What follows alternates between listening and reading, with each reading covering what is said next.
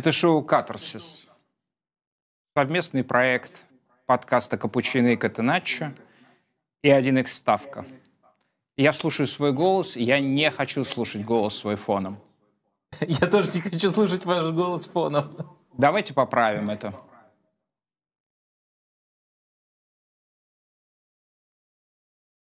Это почти как э, стартовая схема сборной Бельгии сегодня. А, Ну, тоже с косяками Роберто С Мартинес. косяками, да. Все, да? Обсудим ее, кстати. Не только Испанию сегодня будем. Но просто у нас средний, средний возраст а, участников подкаста, он близок к среднему возрасту сборной а, Бельгии. Но, соответственно, да, вы смотрите шоу «Катарсис» или «Катарсис», как говорят те, кто продолжает употреблять в быту а, словосочетание «немецкий характер», оглядываясь на историю 20 века. Те, кто смотрит шоу «Катарсис», не употребляет словосочетание немецкий характер. Не удивляется тому, что Канада забивает гол на второй минуте. Не удивляется тому, что Бельгия может проиграть Марокко. Кроме того, шоу «Катарсис» — это шоу отменных каламбуров, лучших каламбуров. Вчера, на последней минуте нашего шоу, прозвучала величайшая в истории человечества рецензия на футбольный матч. Две фразы, которые заменили тысячи слов. Не видели? Посмотрите. Я, я не знаю, с чем это сравнить. Я могу это сравнить с каламбуром из одного из лучших романов 20 века, который был изначально написан на английском языке, а потом был переведен на русский его автором. Каламбур этот звучал так. Мальчик невротик. Не нравится, да? Не нравится. А нам нравится каламбурить. Не все, не все те, кто каламбурят, лучшие. Но лучшие всегда каламбурят. Каламбурит Испания, а Гаррет Саутгейт считает, что каламбурить – это неприлично. Шоу «Катарсис», доктор Лукомский. И это вы так э, матч Япония-Коста-Рика представили. Я, я боюсь, э, что будет... А я боюсь, что мы не будем о нем сегодня говорить, потому что есть что-то другое или будем? Немножко скажем, это наша традиция. Хотя бы 30 секунд. Нам, нам хватит 30 секунд э, на этот матч. Пациент Порошин. И я хочу еще сказать, что в шоу «Катарсис» вы можете увидеть то, что пригодится вам на всю жизнь в будущем. Перематывайте к самому концу, последние пять минут. Вы за пять минут все узнаете о чае. Как ориентироваться, зачем пить и так далее. Вы просили это, вы получите. Последние пять минут. Ну что, по статистике больше всего шоу «Катарсис» смотрят почему-то в Бельгии. А, Там людям нравится наш слоган «10 тысяч метров над уровнем результатов». И вот посмотрите, а, а Бельгии нравится наш слоган и не нравится, как играет своя национальная команда. Посмотрите, с какой, какими радостными песнями они встретили заслуженное поражение своей команды в Брюсселе, встретили в Брюсселе заслуженное поражение своей команды от Марокко.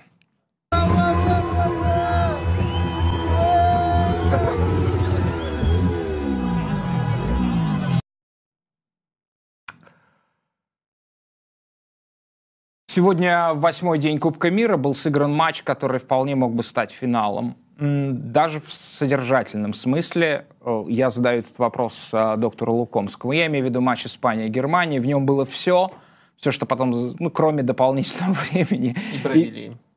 Пенальти и Бразилии. Да, не было только трех элементов. А, согласны с таким, а, с таким тезисом, с таким началом, что это вполне могло бы стать а, матчем а, финала чемпионата мира?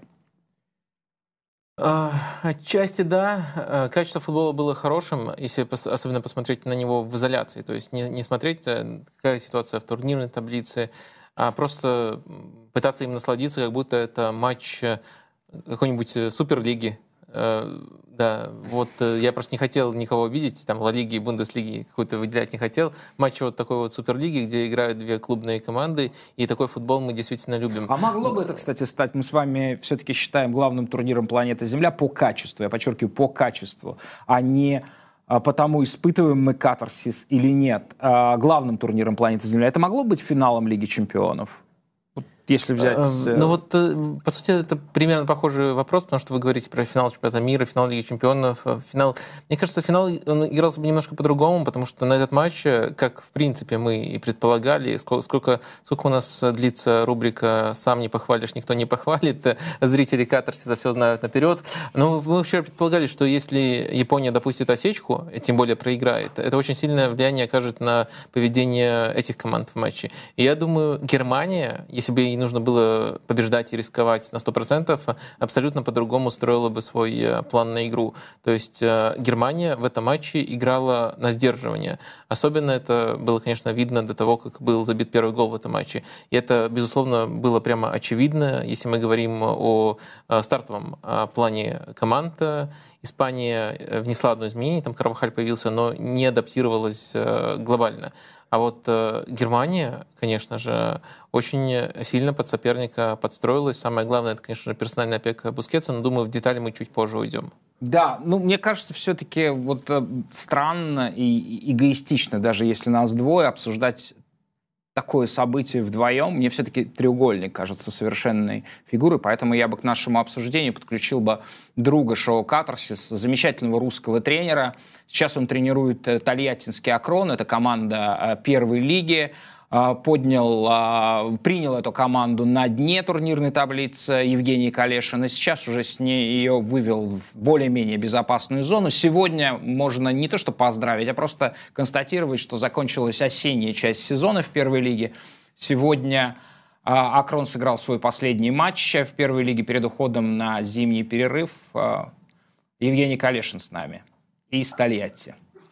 Добрый вечер, Игорь. Добрый вечер, Вадим. Здравствуйте. Ну что, Евгений, тя... тянуло зрелище на финальный матч чемпионата мира, но если убрать все-таки вот это вот напряжение, это понятно, что мы себе очень много внушаем, когда смотрим финальный матч чемпионата мира, но если взять качество матча, вы бы довольны были бы таким финалом чемпионата мира? Я соглашусь с вами полностью. Ну, крутейший матч и крутизна в простоте.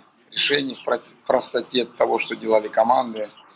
Именно вот качество того, что они исполняли, и насколько это ну, понятно для меня было, но вот это, эти вещи, они ну, крутый, крутой матч. Мне очень понравилось. И я думаю, что заслуженно ничья. Две равные команды абсолютно.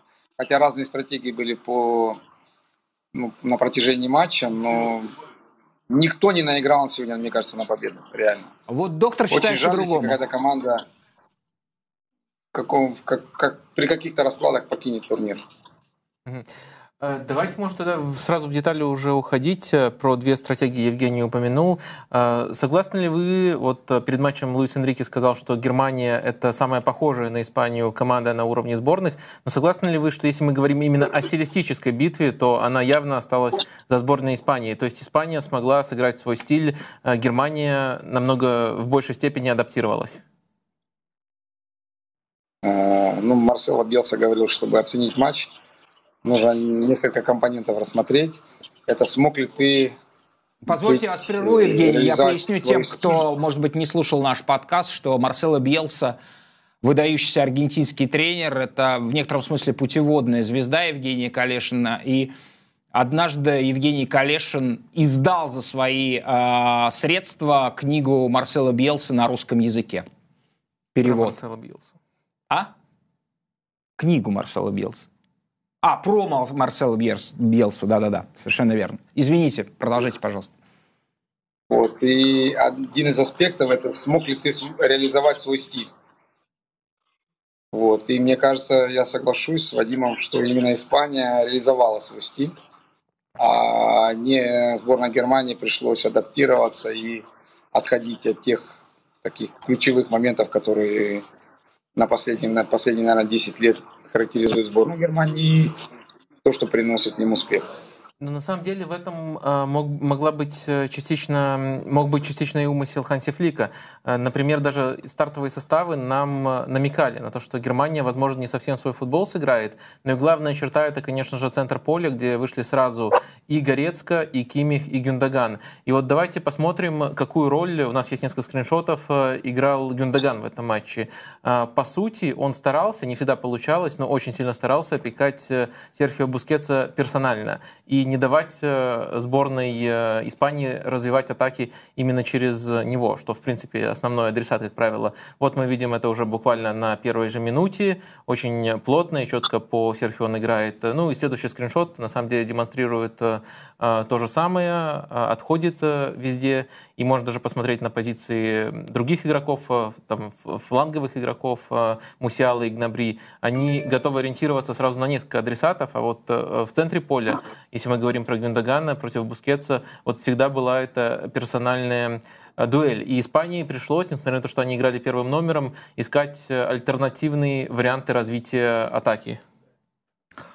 Да, но я хотел бы поделиться еще одним впечатлением своим. А, я не знаю, хотел бы вас спросить, насколько, насколько оно точное. Может быть, мне показалось. Мне показалось, что а, Германия провалила начало матча, а затем и это то, что на меня произвело огромное впечатление, по ходу, по ходу игры, э, вот примерно к 20-й минуте, усилием воли и коллективного разума передвинула так высоко свою линию защиты, э, что даже, можно сказать, э, превзошла в этом Саудовскую Аравию. Я хотел у вас спросить, насколько, насколько вам мое наблюдение кажется точным, и если да, я хотел бы спросить у Евгения, как это можно сделать по ходу матча, да, а какой механизм управления высотой линии? Ну, на мой взгляд, эти две команды очень похожи на клубные команды. Да, вот именно футбол, который демонстрирует, он больше такой клубный, нежели очень сильно отличается от э, львиной доли сборных, которые представлены на турнире. И, ну, понятно, что там несколько матчей были в Лиге наций, хотя там составы разные были. А, но вот само взаимопонимание, коммуникация внутрикомандная, мне кажется, позволяет очень быстро перестраиваться, потому что они могут переключаться между режимами. Ну, там высококвалифицированные игроки, и тем более ну, группа футболистов работала с Фликом Баварии. Я думаю, что все-таки там есть люди, которые могут управлять, вратарь, два центральных защитника. Как бы это не думаю, что большая проблема. Но на мой взгляд, не такая высота. При прессинге не отбирали мяч, но вот именно Испания часто разбивала. И мне кажется, вот именно плотность, да, такой, которая характеризовала, характеризовала сборную Германии на предыдущем чемпионате, хотя они вылетели, допустим, на победном чемпионате или, допустим, в отборочном цикле, ее не хватало. Вот. И не знаю, мне кажется, все-таки опаска была, потому что разрывали их некоторые моменты прям ну, разрывали несколькими передачами. Ольма. Вот здесь, здесь вопрос все-таки турнирное положение, мне кажется, влияло на, вот, на стратегию такую. И все равно с опаской играла сегодня. Мне так показалось, что какой-то нерв был у Германии, да, они не были такие свободные, вот именно таком куража такого нет, драйва у них не было. Да, они понимали, что очень важный матч, что нужно сохранять баланс, что нужно постараться ну, не проиграть 100% этот матч, чтобы сохранить шансы на выход из группы. Я полностью согласен с Евгением. Ну, вы, может быть, какие-то конкретные эпизоды заметили, но у Германии была стратегия, э, которая сводилась к тому, чтобы сначала вот в такой э, выжидательной структуре э, ждать момента для начала прессинга. И понятно, все высоко поднимаются, все поджимают, когда этот прессинг начинается. Но даже если мы анализируем такой элемент, как прессинг, то сборная Испании в этом была смелее. Испания, там еще была особенная позиция у Феррана Торреса. Ферран Торрес играл по Рюдигеру. На фланге, если надо, поддерживал давление очень высоко Карвахаль. Испания э, прессинговала с первого паса. Германия с первого паса не прессинговала. Германия давала Испании разыгрывать, просто э, вынуждала Испанию идти в неожиданных направлениях. Если конкретно говорить, то одно из таких направлений — это попытка сделать э, новым плеймейкером за отсутствием Бускетса Эмерика Лепорта. Он в первом тайме очень активно переводы делал, например, на того же Феррана Торреса. Вот это его оружие по доставке мяча вперед. Были атаки, где просто выходили выходили через э, фланги в атаку испанцы. И тоже за счет того, что линия высокая у Германии забрасывали, и либо офсайд, либо некоторая угроза.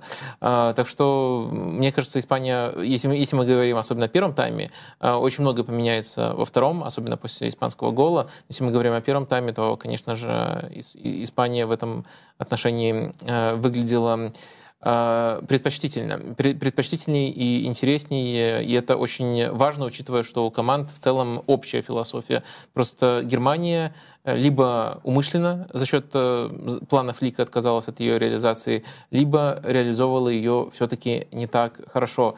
А, я думаю, Первую часть встречи мы достаточно детально обсудили. Давайте э, посмотрим как раз-таки вот на ситуацию, мне кажется, вещи, о которых мы говорили, там проявились, в которой был забит гол. Вот у нас есть тоже один э, скриншот из этого момента. А, дело в том, что несмотря на то, что Гюндаган получил это задание, Бускетса полностью держать невозможно. И меня, конечно, просто поражало, как каждой мелкой деталью Бускетс пользовался. То есть э, это вот редкий эпизод, когда э, Серхио дали возможность развернуться. Э, и как быстро и как правильно он принимает решение. То есть он сразу же Э, развернувшись, направляет атаку э, в зону, где против Тило Керера находятся сразу два испанских игрока. Это, по-моему, Ольмо и Жорди Альба открываются. И дальше в заведомо проигрышной ситуации оказывается немецкая сборная. Либо один в один нужно обороняться, либо даже на некоторых участках у Испании преимущество. Все-таки, несмотря на то, что мишень, э, мне кажется, правильно выбрал Флик, то есть понял, ну это очевидно, кого нужно перекрывать, чтобы сковать Испанию, но полностью эту задачу, мне кажется, вот конкретно Гюндогану реализовать не, не удалось. Не то, что он э, не дорабатывал, просто Бускетс он такой, когда он, особенно когда он в, в правильной среде находится, а сборная Испании это среда, где он расцветает, э, он наказывает за малейшие возможности, и тут это проявилось. Конечно, наверное, э, других героев, там, кто завершал, для себя зрители выделили, но я думаю, очень, э, очень важно отметить, что даже в ситуации, где умышленно сковывали Бускетса, он оказал влияние на этот матч. Евгений, как вам а, выступление Гендагана? Как бы вы его а, оценили? Он все-таки не справился с этой сложнейшей ролью, одной из самых сложных вообще, какая может быть э, в футболе, а, потому что Бускетс по-прежнему очень велик. Ну, я думаю, что персонально-ориентированное давление, оно одно из самых сложных.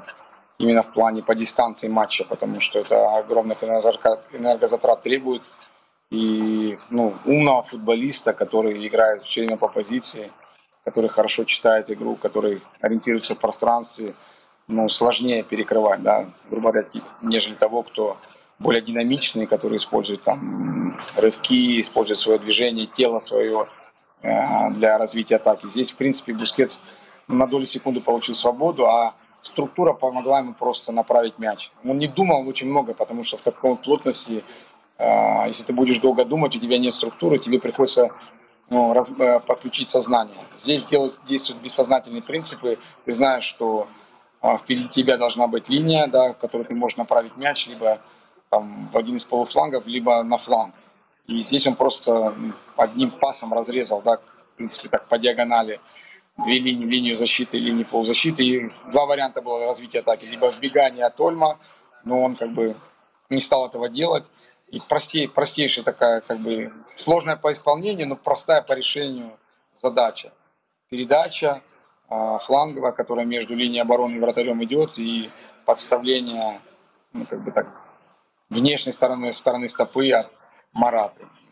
Красивейший гол, очень простой на самом деле, но исполнение выдающееся, и самое главное, структура была готова. Она часто у испанцев возникает, как бы просто ее просто нашли в этот момент конкретно, и все. А давайте немного интерактива добавим и спросим еще у наших зрителей, есть такая возможность начать устраивать опросы. А справился ли Гюндаган с Бускетсом? Ну, немножко у нас бинарный вопрос будет, два варианта ответа, да или нет.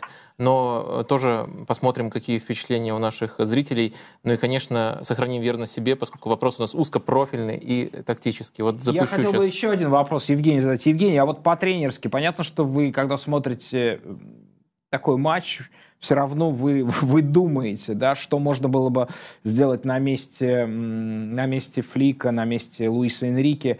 Стоит ли играть персонально? Вот при, при таком раскладе? Стоит ли играть персонально против Бускетса? Я думаю, что, ну, на мой взгляд, да, это вообще одна из тенденций, да, персонально ориентированное давление на чужой половине поля, которое лишает возможности создать лишнего игрока и лишний только вратарь.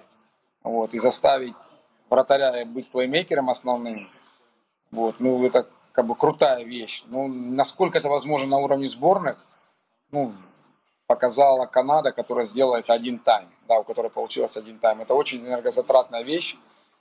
Несложно тренировать, но вот именно с точки зрения подготовленности команды функционально это должны быть машины, которые могут это 90 минут воплотить. Тогда, конечно, это очень сложно сделать, но против Испании, структурной команды, где техническое превосходство, на мой взгляд, все равно. Субъективно, мне кажется, на стороне Испании, где даже под давлением высокой плотности, они могут вывернуться, могут сохранить мяч и тем самым нарушить все. Ну, не знаю, нам здесь сложно. На уровне сборных очень сложно сказать. Вот, доктор, понимаете, вот в связи с этим а, частным моментом я как бы не устаю спорить с вами и ссориться, да, что когда вы называете, допустим, астрологию а, страшным отстоем, который а, обличает человека, совершенно сразу же его не спосылает в какую-то кошмарную прослойку и так далее. Вот, вот так же с персональной опекой. Персональная опека, вы застали, наверное, эту эпоху, ее, да, последние, последние всполохи, это считалось страшнейшим отстоем, да, э, там, я не знаю, 20-25 лет назад, да, то есть, ну, господи, ну как это возможно? Это же почти людоедство. И вот она вернулась, естественно, на новом витке развития. То есть мы приходим к тому, о чем говорил а, Аристотель, да, который представлял идеи как звезды на небе. Да, они могут к нам приблизиться, отдалиться, но нельзя маркировать, что эта звезда скверная, и ее нужно заканцелить. А вот эта звезда хорошая, и мы с этой звездой пойдем а, маршировать нет, по центральной это, улице. Это, Понимаете? Это, это, вот... это, все не так. Ну, вернее, ну про, как, Аристотель, персональная опека ровно так, она вернулась. Но, но она, она же не в таком виде вернулась. Э, Совершенно а, верно, на новом витке. За, да. Зачем обзывать вот старыми, э, старой терминологией то, что ну, совершенно по-другому работает? Во-первых, мы часто наблюдаем персональную опеку или даже правильно это назвать персональный прессинг, поскольку это происходит на чужой половине поля. Вот это вот то, что часто лица, таланта показывает. И то с оговорками, что практически всегда есть один свободный игрок, либо если там в случае таланты, то на, на флангах не на 100% персонально играют. То есть это все равно персональная опека, во-первых, на чужой плане поля, во-вторых, э, э, только в конкретных зонах. А в данном случае у нас э, была персональная игра по конкретному футболисту. То есть это не сравнить с тем, что Эрнст Хапель, еще великий тренер великий Фейнорда, да. Да, называл, вернее, не называл, а формулировал, если ты играешь в персональную опеку, у тебя бегает стадо баранов. То есть это не, не тот случай. Вот Э, ту персональную опеку своей фразой, в том числе э, он, э, там, Михелс и впоследствии Саки уже в следующем десятилетии хранили. Вот это, это, это уже в прошлом. Конечно, некоторая цикличность в футболе присутствует, но мне кажется, вот попытка во всем видеть возвращение, перерождение, Конечно. Это немножко притянуто за уши, поскольку это... Это одна из центральных есть, э, философских при, категорий желании, вечного возвращения ну, да, чего-то, э, идеи При желании ты можешь увидеть что-то принципиально новое, а можешь увидеть возрождение чего-то. То есть в этом есть и новый элемент, но в этом можно использовать старый словарь, старый описательный инструмент.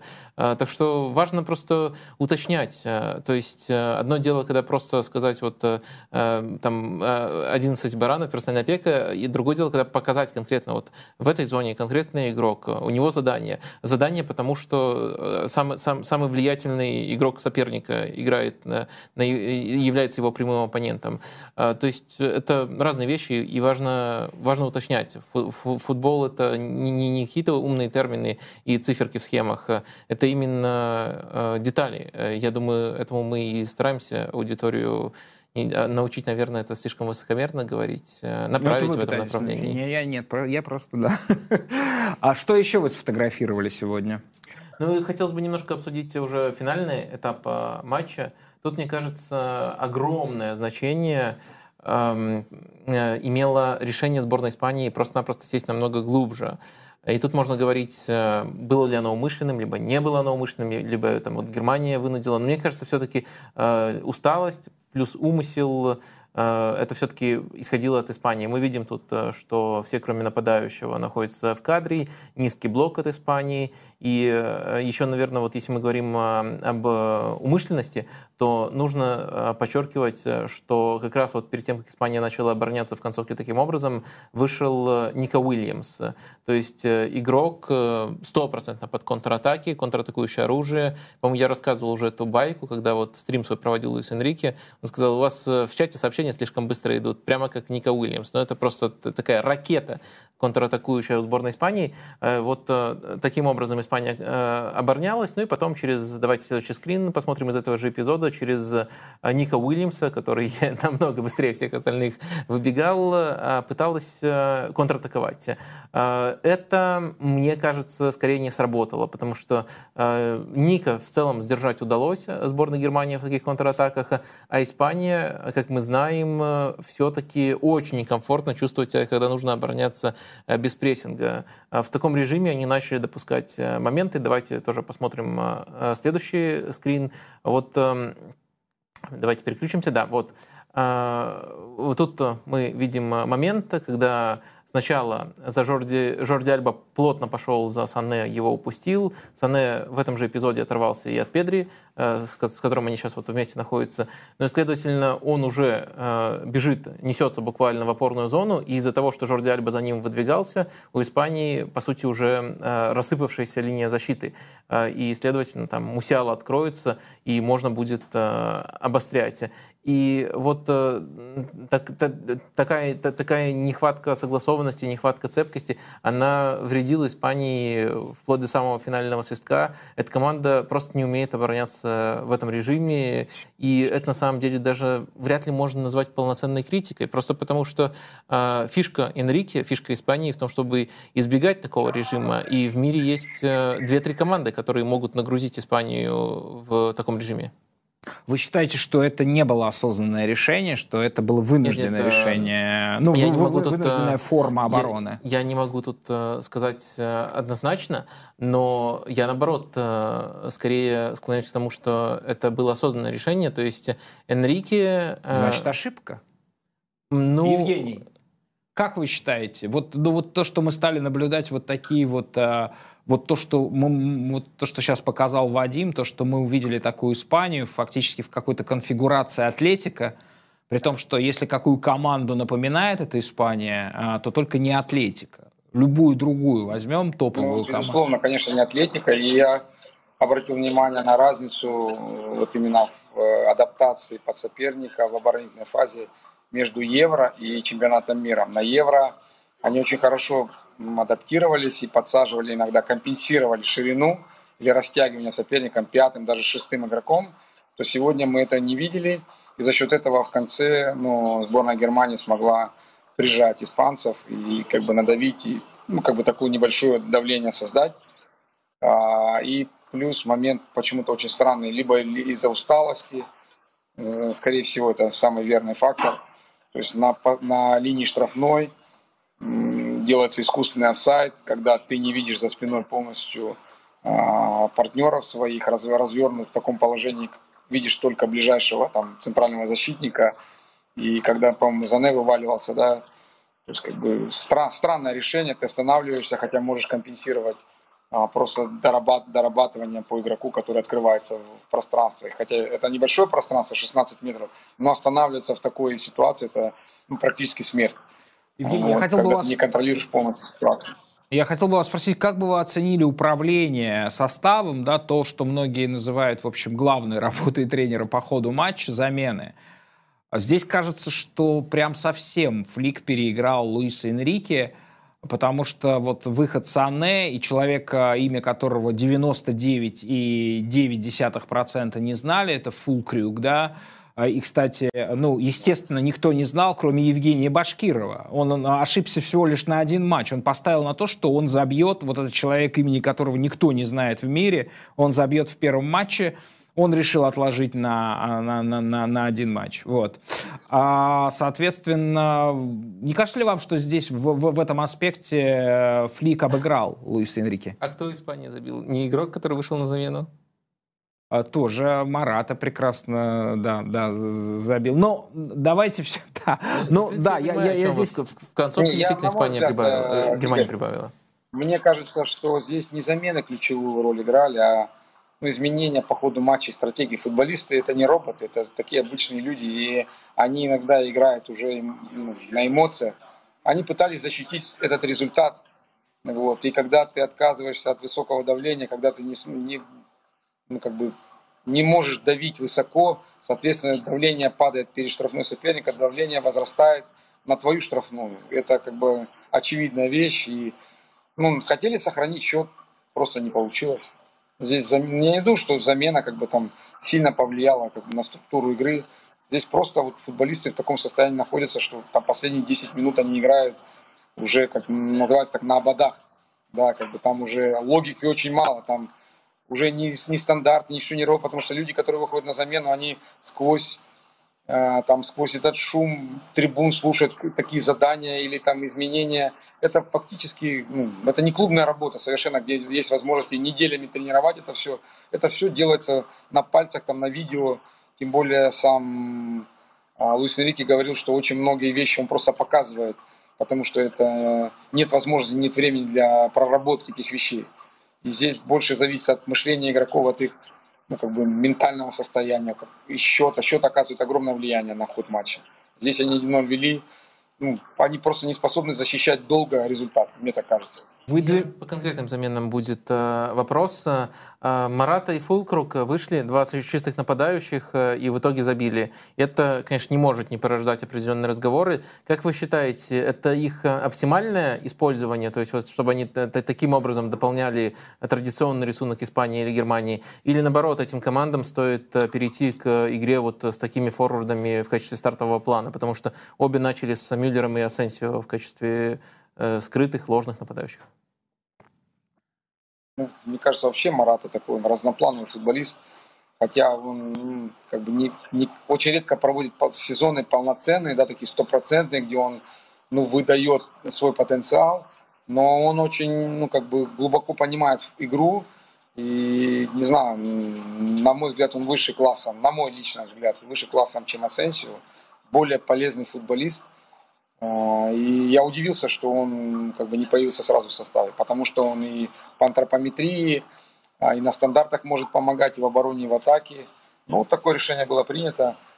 По фулькруг, да, как фулкруг, я даже правильно не могу назвать его фамилию. Честно говоря, я Но мы выясним даже... это в конце программы.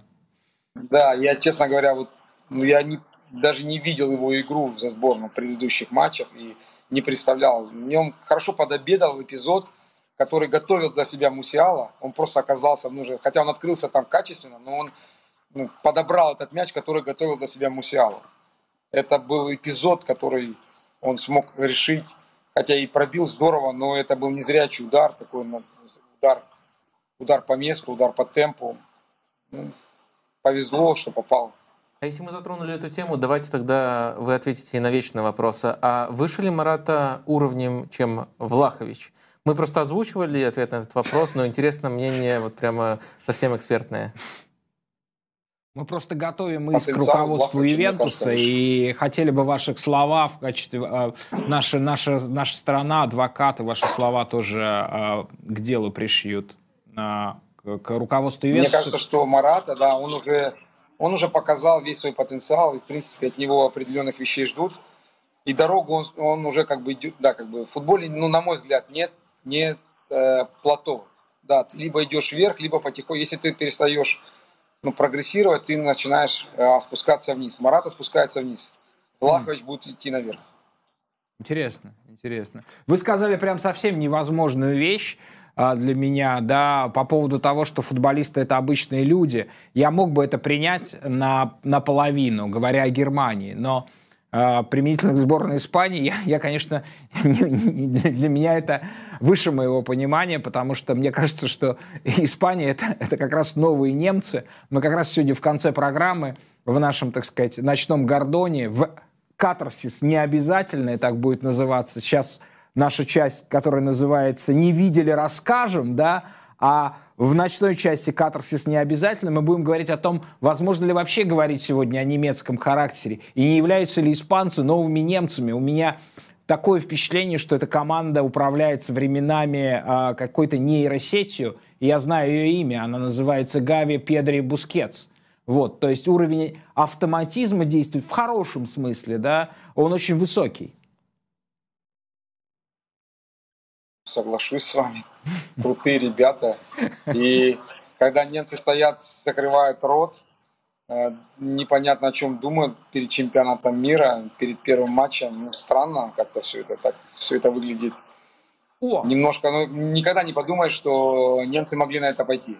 Вот, я хотел вас спросить, это, это, это прекрасно, это фактически тизер нашего ночного обсуждения, а мы, мы как бы скептически оценили, что вот такие вот вещи, они могут влиять на футболистов. С вашей точки зрения, это отнимает силы, это отнимает энергию, это отнимает а, как бы снижает ли скорость процессора, да, рабо, работы процессора. Вот участие в таких акциях.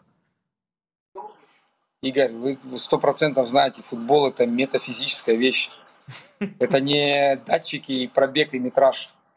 Ты сказал, что ты поимеешь э, Хорватию, ты сегодня получил 4. Вот и весь вопрос про все эти повязки, про все эти закрытые рты. Вот и все. Думай про футбол, играть для людей, для, про которые пришли на стадион. Но, к сожалению, это невозможно, потому что мы понимаем, что эти ребята являются частью мира, да, и мир мир хочет управлять этими ребятами, да, в этом смысле они являются, можно сказать, как вы сказали, обычными людьми, обычными гражданами, которые повинуются каким-то большим а, политическим стихиям. Да, интересно, интересно, вот ваш, ваше первое мнение мы как раз сегодня будем обсуждать. Давайте перейдем а, к оценкам. Очень сложно ставить оценки командам. Мы, напомню нашим зрителям, те, кто первый раз смотрит шоу «Катарсис», что мы парим на высоте 10 тысяч метров над уровнем результатов, и мы, несмотря на результаты, выставляем оценки по десятибальной шкале, как в некоторых э, учебных заведениях, некоторых школах, некоторых европейских государств, например, в Италии.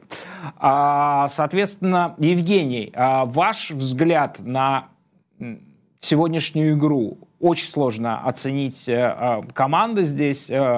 Ну, то есть довольно много критериев можно использовать. Э, Германия, Испания по десятибальной системе. Что вы поставите? Давайте начнем, давайте начнем с Германии. Как, как, как, как э, уровень сборных, сборной команды, здесь не может быть априори автоматизма клубного. Я бы поставил по восьмерке. Но мне очень понравился матч. Я сказал, что это просто, в, этой, в этой простоте была красота футбола. Я, я, я, я, я тоже я, я, я ровно также ровно оценил, но почему-то в семерке, а может быть потому, что я чуть больше ждал именно от этих команд, и у меня такое же мнение. Доктор, а вы считаете как? Ну, я сборной, э, сборной Испании поставил э, восьмерку. Угу. Мне Испания понравилась. Мне кажется, что в этом матче вообще я там, на такие вещи, как владение, смотрю только как на показатель стиля. Но мне кажется, что в этом матче, учитывая схожие общие ценности, было очень интересно посмотреть, какая из команд сможет в рамках этих ценностей себя реализовать. И э, сборная Испании ре реализовывала себе абсолютно большую часть матча. Сборная Германии скорее только когда Испания устала, когда Испания начала играть по счету. Э, да, конечно, с условной Коста-Рикой Испания так никогда не будет играть. Это тоже знак уважения. Но у Испании это получалось э, лучше, там и по совокупным показателям точности передачи, владения, и по тому, к чему это вело и потому, сколько это продолжалось. Поэтому мне кажется, что э, Испания и, наверное, в целом была чуть предпочтительнее. И самое главное, в рамках этого матча важную стилистическую битву выиграла. Если бы Испания играла, скажем, э, с э, сборной Франции и владела бы мячом э, так много, я бы не придал этому особого значения, поскольку для Франции это не важно. У них другие э, методы адаптации под соперника. Но для Германии это важно, и Испания смогла ее в этом аспекте значительно превзойти. И поэтому мне кажется, что э, Испания заслуживает более высокую оценку, но матч был высочайшего уровня, поэтому там совокупный, там, суммированный балл должен быть высоким у нас в обе стороны. Э, Германия, я думаю, 7, либо 7,5. Угу. Ну что, но в любом случае все-таки получается, что голосом э, доктора Лукомского мы оцениваем выше Испанию на полбалла, и она возглавляет рейтинг, чуть-чуть обыгрывая э, Бразилию. 8,75, второе место Бразилия, 8,5, Франция 8,25. Но немцы у нас остаются в первой четверке. Это, собственно, наши принципы, принципы э, шоу Катарсис, принципы подкаста Капучино Катеначо, принцип, ну, это, это, это наш взгляд на футбол, да. Евгений, огромное вам спасибо. Я знаю, что вы сейчас собираетесь поехать в Италию, э, отдохнуть немножко, да. Ну, то есть как отдохнуть? В Италии невозможно Нет, отдохнуть. Вы ошибаетесь, планы поменялись. Поменялись, Я собираюсь да? поехать в Нижний Новгород. Да. Прекрасно. Я даже... А, Торпеда, хоккейный клуб «Торпеда» к Игорю Ларионову на стажировку. Вы серьезно? Да. Интересно, расскажите, подождите, вы собираетесь стажироваться э, в э, Нижегородском торпедо хоккейном у Игоря Ларионова, легенда мирового хоккея? Да, мы уже, наши клубы договорились уже, мы согласовали даты. 12 по 17 стажировка. Вы можете в- коротко ответить, чему может научиться футбольный тренер у хоккейного тренера? Очень многому. Хорошо. Потому что главный тренер это менеджер и лидер. Расскажите какая обязательно.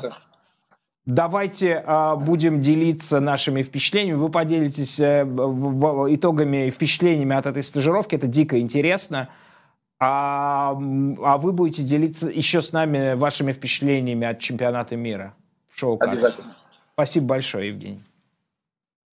До свидания. Так, ну что, а будем Я ли мы... сейчас а, оптимальное время для того, чтобы прямо закрепить этот матч в статусе лучшего. Если это лучший матч, то это должен быть наш лучший выпуск, в том числе в плане статистических параметров. Но это я подвожу к тому, что а, нужно вам снова помочь нам в борьбе с алгоритмами Ютуба. Любая активность, лайки, подписки — это все категорически приветствуется, тем более, что А у вот вас смотрите, вы видите, 1000 да. 1600 сейчас Вы э, видите человек смотрит. агента Купера, которого играет Маклахлин в третьем сезоне а, Твин Пикс. Вот здесь он уже как бы пребывает в, в неком потере сознания, вот, а, как иногда я. Но вот он, он, он, он делает это. А, ну что, а будем ли мы говорить, ну, я не знаю, будет ли сыгран на этом турнире лучший матч этого. У меня есть некоторые сомнения, не то чтобы разгоняя всю нашу аудиторию, говорить, что все, чемпионат закончился. А будем ли мы с вами обсуждать другие матчи? Или это будет эм, смешивание, не- не- не- ну, некий эффект несварения может возникнуть? Э, настолько. Хотя мне кажется, что игра Хорватия-Канада была любопытна. А, с А, одной Игра стороны. Бельгия-Марокко тоже была по-своему прекрасна, но прекрасна именно с точки зрения, что тебе эм, подсовывают э, такой новый ребус. Э, То есть Роберто Так, Марти... давайте, давайте все-таки, меня очень интересует, я не видел, ребят, что случилось с Японией. То есть случилось то, то есть ничего не случилось. Мы с вами, предпола- мы с вами сказали, что мы не видели, как японцы играют в позиционном нападении. И в связи с этим есть небольшой вопрос. Вот этот вопрос превратился в утверждение. Японцы плохо играют в позиционном нападении? Не только в этом матче, на самом деле, не только этот фактор в этом матче а, проявился, но, наверное, даже если мы начали говорить об этом матче, а, я могу сообщить нашим зрителям такую достаточно хорошую новость. Э, Дело в том, что мы получили а, право показывать видеофрагменты избранных матчей. И вот сейчас в Прекрасно, эксклюзивном... я- я- в- я- я ну, сам нет, слышу Только некоторых нам разрешают. И сейчас в эксклюзивном режиме мы вам покажем а, хайлайты, все самые яркие, опасные моменты первого тайма матча Япония-Коста-Рика. Мгм, давайте. Все, прошло. А а это, ну, в цифровом отображении, то, что То вы наблюдаете. черный экран был все-таки более изящным решением, доктор. Но А, ну, если бы вы меня предупредили, да. Хорошо, да, я Нет, понял. нет, нет, нет. э, Я имел в виду, что вот щелчок пальцев это и есть все опасные моменты, а это уже дальше мы забежали. Э, э, Э, это ожидаемые голы. Давайте все-таки посмотрим на эту таблицу, чтобы ее прокомментировать. Э, на, строчка, на которую нужно обратить. Первый тайм. Я не знаю, видели ли вы когда-нибудь такое или нет, нет. но две сотых это вот э, сборная Японии и три сотых э, э, доминировала сборная Доминирование Коста-Рики, да. Коста-Рики. Знаменитое доминирование Коста-Рики, да. Да, в итоге Япония, на самом деле, как мы видим уже, если уже посмотреть полную статистику, а не только эту грандиозную строчку, Япония все-таки была ближе к победе, и, конечно, там Коста-Рика не без везения, но в целом Япония создала для, такой, для такого рисунка очень мало, и самое главное, они потеряли первый тайм. А, если посмотреть даже на старт... Извините, я, я просто это не Ливон, а это действительно ворвалось в мое сознание, воспоминание. А вы знаете, что в 90-е годы газета «Московский комсомолец» печатал на первой полосе такое объявление «Разговор с костариканкой». То есть это секс по телефону, где как бы бабушка из Бутова притворялась костариканкой. Вот. Я, это, я к слову, ни за что не заподозрил Ливона, когда фраза начинается в 90-е годы, э, какой-нибудь канал, либо какая-нибудь газета, я сразу видишь. Это старческое. Ливон поразительно много знает. Конечно, я. Хорошо. А, ну, ну, ну, значит... А, э, Япония, э, сказал, дело не совсем в позиционном нападении, это одна из проблем, но э, по-настоящему жесть заключается в том, что по очень странным, неведомым причинам тренер сборной Японии внес около там половина изменений в стартовый состав. Угу. То ли он надеялся в полноге обыграть Коста-Рику, э, и причем остались на скамейке действительно сильные игроки, и Митома, и Минамина, э, и Асана, который э, забил решающий гол в ворота сборной Германии. Э, и первый тайм был потерян, во-первых, из-за вот этой немножко странной ротации, может быть, даже откровенной недооценки соперника.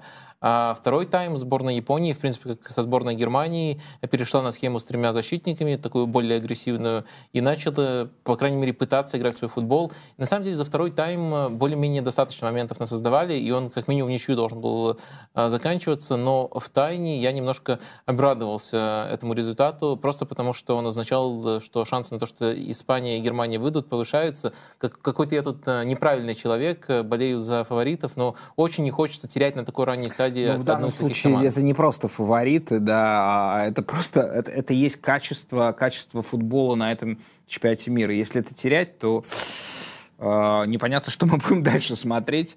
А какие вы оценки ставите этим, э, этому блистательному перформансу, участникам этого блистательного перформанса? А, я ставлю оценки, ну, наверное, максимально низкие для матча, где обе команды по четыре с половиной могли набрать очки. Нет, ну четыре с половиной это, когда, это, это команде, которую провали ставят. Эм, я думаю, что Япония это 5,5. Они были чуть ближе к победе Коста-Рика, несмотря на то, что результат сложился в их пользу. Э, конечно, лучше, чем в первом матче, но не впечатлило. Они просто 5 получают. 5, да. У Коста-Рики таким образом средняя оценка 3 балла. Один балл они получили за первый матч. А, Бельгия, Марокко, ребят, ну да, ну не случайно это было вступление мое, вот правда. А, что, вот да, да. Смотрите катарсис и не будете удивляться а, поражение Бельгии от Марокко. Да, и у нас зрители на самом деле ко многому готовы. 66% считают, что Марата лучше Влаховича.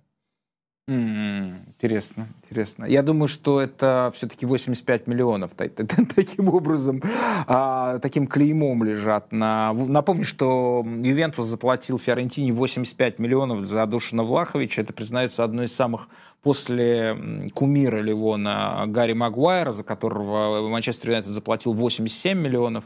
Ну, наверное, второй сделкой вот последних лет, которая кажется крайне, крайне То неадекватной. Влахович блестяще начал этот турнир на скамейке под Митровичем в да. Сербии.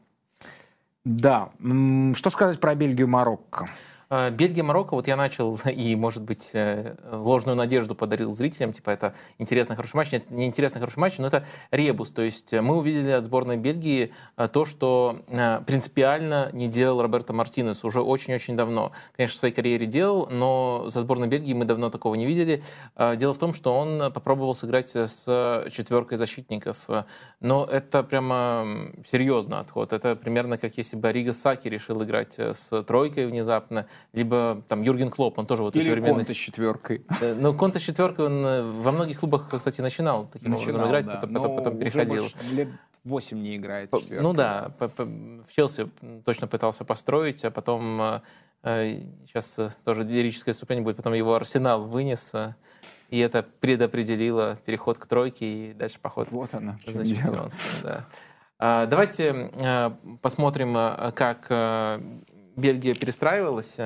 В этом матче Бельгия попыталась, даже цвета подходят, э, играть, э, особенно вот без мяча при прессинге, это было видно, э, со схемой 4 2, 3, 1. Азар играл под нападающим, Дебрёйна играл правее, Тарган Азар играл чуть, чуть левее, и всего четыре э, защитника было. И это на самом деле э, предопределило и плюсы, и минусы. Э, получилось такая же неполноценная команда, которая, которую мы наблюдали против Канады, но по-разному неполноценная. Какое преимущество мы видим у этой схемы сразу же? Э, ну, во-первых, э, то, что сборная Бельгии, которая испытывает большие проблемы с оказанием давления, теперь получала 4 игрока в первой стадии, и хоть какой-то прессинг э, действительно на сборную Марокко могла оказывать. Четверка прессингующая, а не там два или три игрока, как эм, обычно.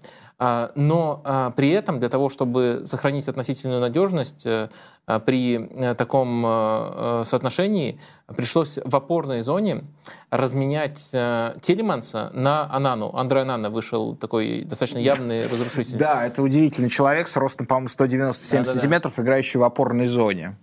Страшное дело вообще, да. На, на, на этом турнире, получается, два наны играют, играют в опорной зоне, да. Вратарь Камеруна. Это для постоянных зрителей. Для постоянных зрителей специальный бонус. А, да. А, и а, интересная деталь вторая заключается в том, как они перестраивались э, при владении. А, при владении на одном фланге Кастань оставался третьим центральным защитником, Тома Минье шел Э, атаковать весь фланг, на другом фланге эм, Азар держал ширину, и мы вот получали вот такую э, структуру сборной Бельгии, то есть уже более классическую, просто Кастань был эм, левым центральным защитником. Но это, как мне показалось, э, очень сильно сбило розыгрыш мяча сборной Бельгии. Во-первых, ну, теперь... Кастань слаб в этом эпизоде. Ну, не просто скажем. слабо. Тут, тут ведь еще в... мы совсем в мелочи уходим, но я надеюсь, вы любите нас за такие мелочи. Тут еще ведь расположение центральных защитников поменялось. Теперь Вертонген Э, вынужден был играть центральным-центральным, а Тоби правым-центральным. Обычно Тоби играет вот эту вот роль, э, где он может вести игру из глубины и делать свои закидушки. Хотя бы так. Они так вскрыли как раз-таки Канаду, а тут этого не было. И Анана в розыгрыше вместо а вместо Телеманса. Который... Так что что-то команда приобрела, что-то потеряла, цельной игры не показывала. Давайте посмотрим еще скриншоты, как это выглядело на практике. Давайте вот э, первый скриншот это э, как э, при даже высоком блоке сборная Бельгии выглядит. Ну, явная четверка защитников, а раньше мы такого не наблюдали. А второй скриншот, давайте посмотрим, как с мячом располагала сборная Бельгии. Разные позиции у Кастаня, левый центральный защитник. Минье идет давать ширину, Торга на другом фланге, э, четверка в э, центре поля, ну и один нападающий. Э, с мячом достаточно традиционная схема была. Но из-за того, что сборная потеряла продвижение, сборная Бельгии, мы наблюдали очень часто эпизоды, давайте следующий скриншот по Бельгии посмотрим, где Азару приходилось опускаться и играть, по сути, как опорник, который может хоть как-то продвинуть игру. Кстати, Азара жалко, очень хороший матч, на самом деле, а, провел, ну, по крайней мере, то время, которое он находился на поле. Еще один давайте посмотрим пример, чтобы посмотреть, что это как бы не разово появлялось, а вот регулярно ему приходилось играть в такой позиции именно из-за а, проблем с продвижением. То есть первый тайм свелся к эксперименту Роберта Мартинеса, который скорее был неудачным. Во втором тайме он какое-то время еще ждал-ждал, потом все-таки выпустил э, Тилеманса, но это сделало команду слишком открытой. Э, как вы знаете, э, в итоге э, решающий гол был забит со стандарта, второй еще там в контратаке добавили. Я не могу сказать, что Марокко прям переигрывал, переигрывала Бельгию, но они сдержали Бельгию, и они хорошо э, хорошо реализовали свои моменты. То есть не выдающегося перформанса ни с одной, ни с другой стороны тут э, я не увидел, но у Бельгии было интересно, но это действительно вот такой вот э, ребус, который не приводит к какому-то удовлетворению, но который все равно интересно разгадать. Вот мы постарались разгадать, что планировал Роберто Мартинес, его глобальных проблемах мы тоже много рассуждали, эту команду в таком возрасте уже тяжело на самом деле сбалансировать. В каком возрасте? Слушайте, там ну, что, Дебрени 31 год. Но он мальчик по меркам сегодняшнего футбола. Всем звездам больше 31 года. И Кевин мы знаем, как он за Сити играет. А что еще? Ну, есть азарт, да, я согласен. Мне кажется, что тут какой-то, какой-то... Они, они, они как-то устали быть вместе, мне кажется. Да нет, нет, нет. Э, ну, может быть, и этот фактор, но просто э, с таким набором, с линией защиты, где э, там выходят люди, которым в совокупности, как правило, под 100 лет, тяжело держать высокую линию, следовательно, тяжело, опять же, тоже с возрастными игроками в первой линии поставить прессинг. Ты играешь без прессинга, у тебя остается владение. С владением на Евро еще было более-менее, сейчас становится все хуже и хуже, пытается найти ходы э, Мартинес, но вот для того, чтобы в этом матче попытаться э, чуть лучше прессинговать, он разменял Тилеманс, и это еще сильнее ухудшило владение. То есть э, это кажется там, в каком-нибудь симуляторе звездный состав, но на самом деле это дико разбалансированная команда, Э, я думаю, главная проблема этого поколения в том, что Мартинес не пришел раньше, что они потеряли время с э, Вильмецем. Ну, Мартинес — это, наверное, не топовый тренер, но это тренер, который из этого поколения выжимает очень многое. Но какое-то время их э, тренировал, на мой взгляд, откровенный физрук. Сейчас Мартинеса называют физруком, но называют, мне кажется, люди, которые не понимают истинный потенциал, истинную разбалансированность этого состава. Ну, если совсем грубо говорить, это примерно как у Манчестер Юнайтед, у которых очень долго был хороший там, по зарплатам, там, по именам состава, но из-за разбалансированности э, практически любой тренер э, проваливался с задачей э, довести их до того потенциала, который, казалось, у, у них есть. У сборной Бельгии, мне кажется, на уровне сборных очень похожая ситуация. Но на отдельно, отдельно, хотя мы обычно не концентрируемся на персоналиях, я бы сказал, что в этом матче я наблюдал худший индивидуальный перформанс этого турнира. Тема Минье, что он вытворял, какие индивидуально ужасные решения он э, принимал. Просто посмотрите, последите, если будете вдруг, если вы такой извращенец, решите этот матч э, пересмотреть записи. Я думаю, если Хакими и сборная Марокко на, это, на эту позицию сборной Бельгии, матч завершился бы разгромом сборной э, э, Бельгии, э, разгромом сборной Марокко. Э, это некорректная логика, но это просто чтобы показать степень, степень слабости одной конкретной э, позиции, он в какой-то просто ужасной форме, честно говоря. Очень много именно абсурдных, непонятных решений, но исполнение тоже в некоторых э, простых эпизодах э, хромало. Я не припоминаю более слабого именно индивидуального э, перформанса. Что ставите командам за этот матч? Сборная Бельгии получает у нас шестерку. Э, за, за, за то, что мне было интересно следить за их экспериментами, но это все равно низкая оценка, очень низкая оценка. Uh-huh. Сборная Марокко получает 6,5, э, потому что ожидания от них меньше, сопернику не уступили по игре, а по результату даже выиграли. Я думаю, можно на полбалла больше им поставить. Хорватия, Канада, как мы обещали, было очень интересно не то, и совершенно не то, не то, что, например, ожидал я. Да? А, а, ну, а то, что, понятно, то, что ожидал Евгений Башкиров, естественно, сбылось. Дерзкая ставка сыграла, а гол Канады в первые 30 минут, ну, хочется даже сказать, почти в первые 30 секунд, на второй минуте а, главная звезда Канады Альфонсо Дэвис а, открыл счет. И казалось, вот оно, вот оно продолжение вот этой вот э, супер презентации э, новой силы футбольной. Но в этот момент сразу же забил в гол, канадцы вспомнили, кто изобрел эту игру. Все-таки не они изобрели, не канадцы изобрели эту игру, изобрели европейцы, и канадцы вспомнили, что забив быстрый гол, нужно сразу же приходить к каким-то сложным, странным, почти эзотерическим маневрам. Вот. И, ну, может быть, не эзотерическим, может быть, они действительно что-то умеют в этом ключе делать.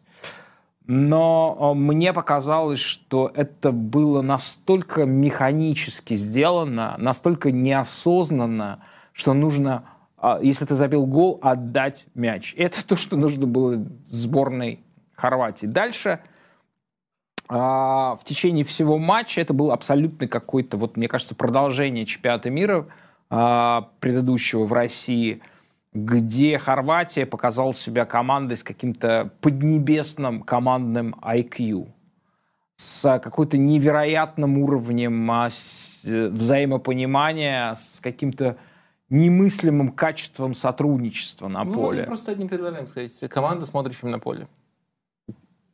Нет, не только с Модричем, с Брозовичем на, на поле. У них и, уникальные и, качества, но тренирует их Модрич. Я имею в виду, да, конечно же, не пытаясь проявить неуважение там, к Даличу, а тренирует на поле Модрич. Вот это вот имеется в виду. Я, ну, это, это, нет, это, это все понятно. Он и тренер великий, и игрок величайший. А, но мне кажется, что все-таки а, у полузащиты Хорватии нельзя это забывать. Как бы они хреново иногда не играли, там подобраны люди с уникальными качествами, прям заточенными под Канаду, да, вот разрушение этого канадского катка, давление лучший, напомню, а, а, перформанс, а, прессинг-перформанс первого, первого тура против Бельгии, но для Хорватии это просто то, что нужно было. Вот, вот такого торжества интеллекта, я не хочу ничего плохого сказать о Канаде, но я имею в виду именно интеллекта коллективного, да, то, чем действительно феноменально отличается. Вот Володя Стагниенко у нас был в гостях, да, вот это вот свойство балканских э, народов, э, э, в игре игрочок игрочка видит издалека. Вот дальше каких-то там методов, схем и так далее. Вот посмотрел острым глазком – как писал Василий Васильевич Розанов, идет русский человек, навстречу ему другой русский человек, посмотрел острым глазком, и больше, и все ему ясно, и больше ничего не надо. Вот это можно сказать про балканских э, э, людей, которые в какую-то как, какой-то деятельностью игровой, да, спортивной занимаются, да. Это вот изумительно, мне кажется, что то, как они разобрали Канаду, просто вообще, вообще без напряжения разбор был. Идет такой вот Ловрен и видит Модрича и вот работает ваш принцип? А, да, да, мне кажется, что да, лов, да, работает, конечно. Но вообще как Модрича не понять? Ну, ты просто полный... Даже если ты его не понимаешь, ты должен сделать вид, что ты его понимаешь. А они не делают вид. А, они все... Они все люди игры. А, смотрите, я постараюсь э, более рациональное осмысление, потому что с, общими, с общим направлением я, определенно согласен, более рациональное осмысление дать этому матчу. И тут, наверное, все-таки нужно отталкиваться от э, Канады. От Канады, которая, как мы знаем, мы тоже об этом уже говорили, команда очень гибкая. Э, Хёрдман, тренер сборной Канады, он не только умеет жестко... Он гибок настолько, что тренировал, начинал с того, что тренировал женщин. Да? На самом деле это невероятный, может быть, у нас появится Александр Григорян. Да, и вот эта вот э, знаменитая фраза женского футбола «мы поимеем хорватов». Э, а не только это. А это было сказано, да?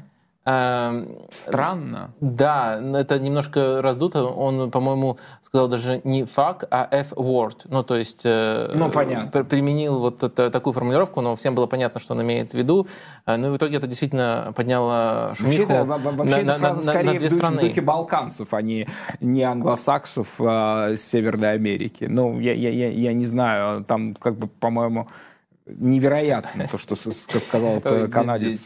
Что-то меня постоянно не знаю, какая странная реакция, когда кто-то произносит англосаксы, как будто коллективный уровень интеллекта в комнате сразу понижается э, на, не знаю, пунктов 20. Почему?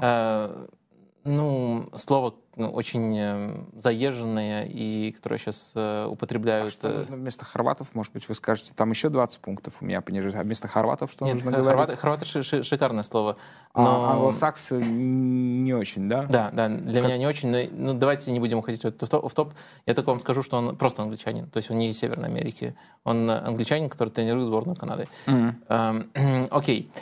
Ладно, давайте э, к его плану э, переходить.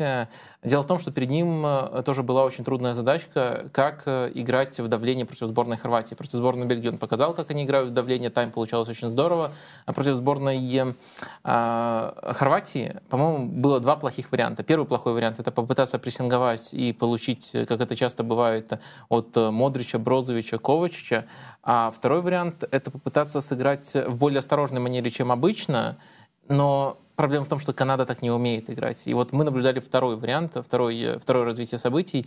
Давайте тоже посмотрим через э, некоторые показательные эпизоды, э, какую картину мы наблюдали. Во-первых, схема 4-4-2, тут мы видим только два нападающих, но дальше все будет э, понятно. И никакого давления. Вот тяжело просто вообразить такую ситуацию, особенно в первом тайме, в матче против Бельгии. Э, можно, конечно, попытаться списать это на то, что Канада забила быстрый гол, но, честно говоря, э, мне кажется, что это был их заготовленный план, э, и на первых минутах они примерно то же самое пытались делать. Но, конечно, тут на 100% уверенными быть нельзя. И дальше, по ходу этого эпизода, мы наблюдали лишь эм, минимальные попытки прессинговать. Давайте посмотрим следующий скриншот. А, тут мы наблюдаем, а, как вот в этой же схеме Атиба Хатчинсон выдвигается на полузащитников Хорватии. И, по сути, схема, Хорватии, э, схема Канады при прессинге была именно такой. То есть 4-4-2, в которых право выдвигаться в зону мяча имеет один конкретный игрок. То есть не полный отказ от прессинга, но только один игрок прессингует, остальные держат формацию, смещаются под него. А, и мне кажется, это совершенно не получилось по двум причинам. А, во-первых, э, как мы видим, вот э, это не своевременное выдвижение, даже вот в этом эпизоде он против двух хорватов, которые отлично под давлением играют, оказывается, и Хорватии легко даже развивать эту атаку. А во-вторых, эм, э, Канада просто не умеет играть низким блоком, им нужно играть намного выше, если они хотят по-настоящему конкурировать с такими командами, как Хорватия. А, так что в итоге их просто наказали. Действительно, а, волшебными были и э, Брозович, и Матео Ковачич, и Модрич. Да и даже Ливая, который в Рубине, а, в Рубине не блистал, помимо всех других команд, где, где он играл, тоже был хорош. Я говорил именно вот э, про тех, кто руководил э, ну, да, центром да. поля, именно да. Да, да, да, прохождением этого давления, разрезал центр и очень часто разрезали, разрезали центр. На самом деле э, перекрыть центр — это самое простое, что мы видим на этом чемпионате мира. С этим практически все справляются. А вот Канада из-за того, что попыталась сделать то, что для них противоестественно, получила дыру именно вот в зоне, которую, о которой все думают э, в первую очередь. Вы очень много, кстати, слов посвятили перформансу Тома Минье, назвав его худшим индивидуальным перформансом чемпионата. А, ну, если не лучший, то, по крайней мере, для правых защитников, конечно, заслуживает внимания перформанс, который показал воспитанник, э, воспитанник Химок, э, правый защитник Хорватии Юранович.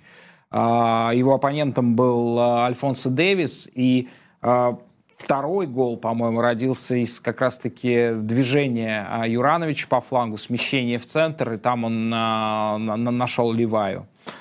Классно он отыграл, тяжелейшее у него было испытание, и очень здорово он, он, он с этим справился. Ну, я хотел, если уже о других позициях говорить, отметить Перешича. Э, который тоже грандиозно отыграл, э, он постоянно получал изоляции. То есть под него переводили мяч. Брозович очень часто это делал. Ловрен тоже периодически находил его. То есть э, футболисты, которые ближе к другой части поля располагаются, он оказывается один в один. И в таких ситуациях он действительно прекрасен. Прекрасен, потому что может и обыграть, и навесить с двух ног. Прочитать его практически невозможно. И, конечно же, он тоже сделал два голевых паса и был одним из лучших. Э, сборная Хорватии в этом матче прямо прекрасно. Можно делать э, оговорки, что вот соперник буквально попал в их ловушку, но мы до этого проговорили, разобрались, что как бы Канада не играла, она попадала в эту ловушку, то есть по-разному только могла в нее попасть. Либо прессинговали бы и... А вы мне вот скажите, вы психологически понимаете, почему, почему Канада сама по своей воле лишила себя сильнейшего качества? Почему она выбрала именно да, такой понимаю. сценарий? Я вот это и пытаюсь донести. Потому что они боялись э, прессинг устойчивых э, игроков сборной Хорватии. Угу. То есть у Хорватии... Ну, Перебоялись. Не то, что перебоялись, и это оправданный страх. Мне кажется, если бы я был на месте Фердена, Э, я бы, может, точно так же поступил, потому что Ковачич и Модрич — это э, люди, которые входят, наверное, в топ-5 самых прессинг-устойчивых игроков мира, и они находятся в одной команде, и давить их так, как давить сборную Бельгии, э, это, мне кажется, тактически было неправильно.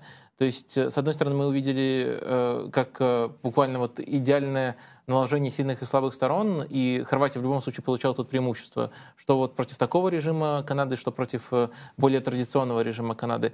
А с другой стороны, этот матч нас не особенно приближает к ответу на вопрос, а как настоящие автобусы будет скрывать э, сборная Хорватии. И тут были большие проблемы, в частности, э, в первом туре. Так что за конкретный матч, сделав все эти оговорки, я, конечно, хочу очень высокий балл поставить Хорватии. Это перформанс топовой сборной, топовой команды. Как минимум на один матч они нам напомнили, как это может выглядеть в их исполнении и изящно, и качественно, и красиво. Это 8 баллов. А, да, я согласен. Э, я согласен, несмотря на то, что у меня недоумение оставил перформанс Канады, сколько мы ставим за это пятерку? 5,5 я, я бы все-таки поставил. А, просто? Ну, э, во-первых, Наверное, можно отметить эм, индивидуально некоторые перформансы того же Дэвиса. В этом матче я ловился на мысли, что он, по крайней мере, какую-то часть встречи, может быть, минут 30 или тайм, оправдывал статус местного Месси. То есть э, и уровень свободы, то, как на, на него Это реагировали. ужасно сыграл Дэвид, Джонатан Дэвид, другая звезда Канады. То есть он был абсолютно аннигилирован в этом матче. Пожалуй пожалуй, э, э, э, Альфонсо Дэвис, если что, действовал в роли левого вингера в этом матче. И он очень здорово себя проявлял и индивидуально, и с мячом, и без мяча. И, конечно же, еще получал повышенный объем свободы. Он э, мог и в центр смещаться, и э, индивидуальные проходы делать, и разрезать, э, чего вот он реже все-таки делает в Баварии. То есть он действительно, на него смотрели, ему поклонялись, как поклоняются в Аргентине Лионелю Месси, и он какое-то время на себе вытаскивал эту команду, это во-первых. Во-вторых, все-таки при всех комплиментах хорватам в первом тайме они не так уж много моментов организовали. То есть пока счет был относительно близким, практически равным или в ну, пользу... Ну, напоминало медленную, медленную лекцию, в некотором смысле ваши стримы размеренные, шестичасовые. То есть Хорватия провела такой в вашей стилистике стрим, а, просто мастер, мастер-класс канадцев, совершенно не пытаясь их раздавить. Одри, просто... одни, одни стримеры сегодня. Луис Энрике, сборная Хорватии. Слушайте, я не готов за эти полбалла биться а, канадской сборной.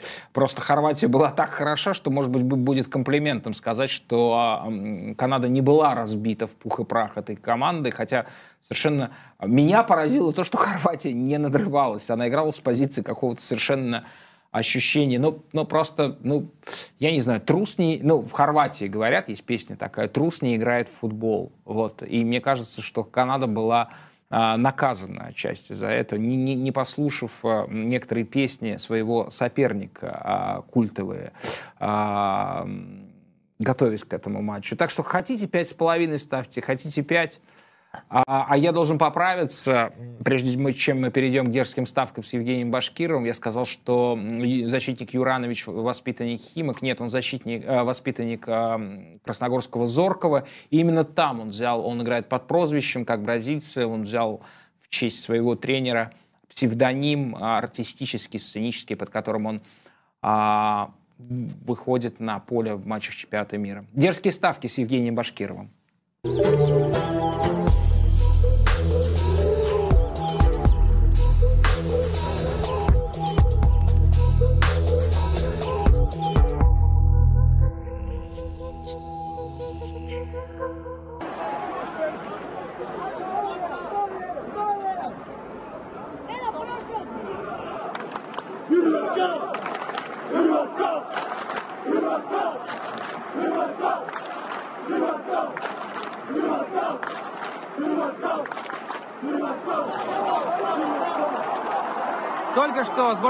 Хорватии отыгралась в первом тайме против Канады.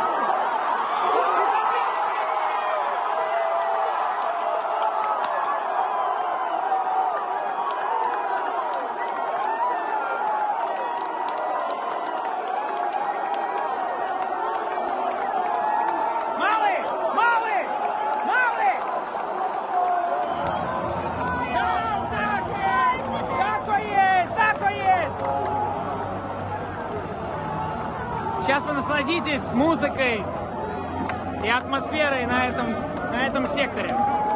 Но разве не дерзостью будет предположить,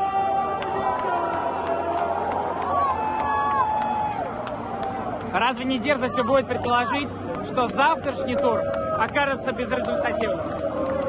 Наше предложение, что во всем туре, в каждом матче будет, не будет забито 4 или более голов.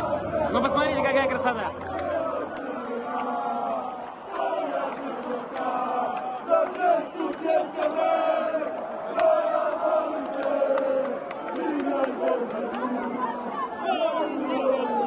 Пока хорваты празднуют, мы формулируем наше второе предложение. Несмотря на то, что уже три гола забито, и, команды показывают увлекательный футбол. Левая.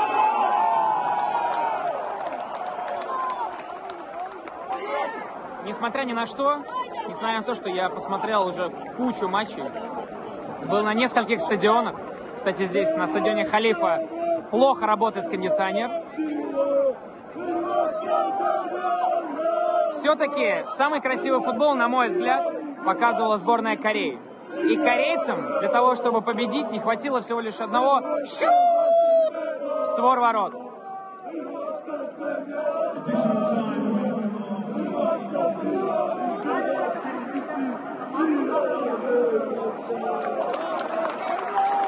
А кто, как не лидер команды, как самый статусный человек Сон Хён Мин, должен размочить счет? Индивидуальный тотал Сон Хён Мина завтрашней встрече.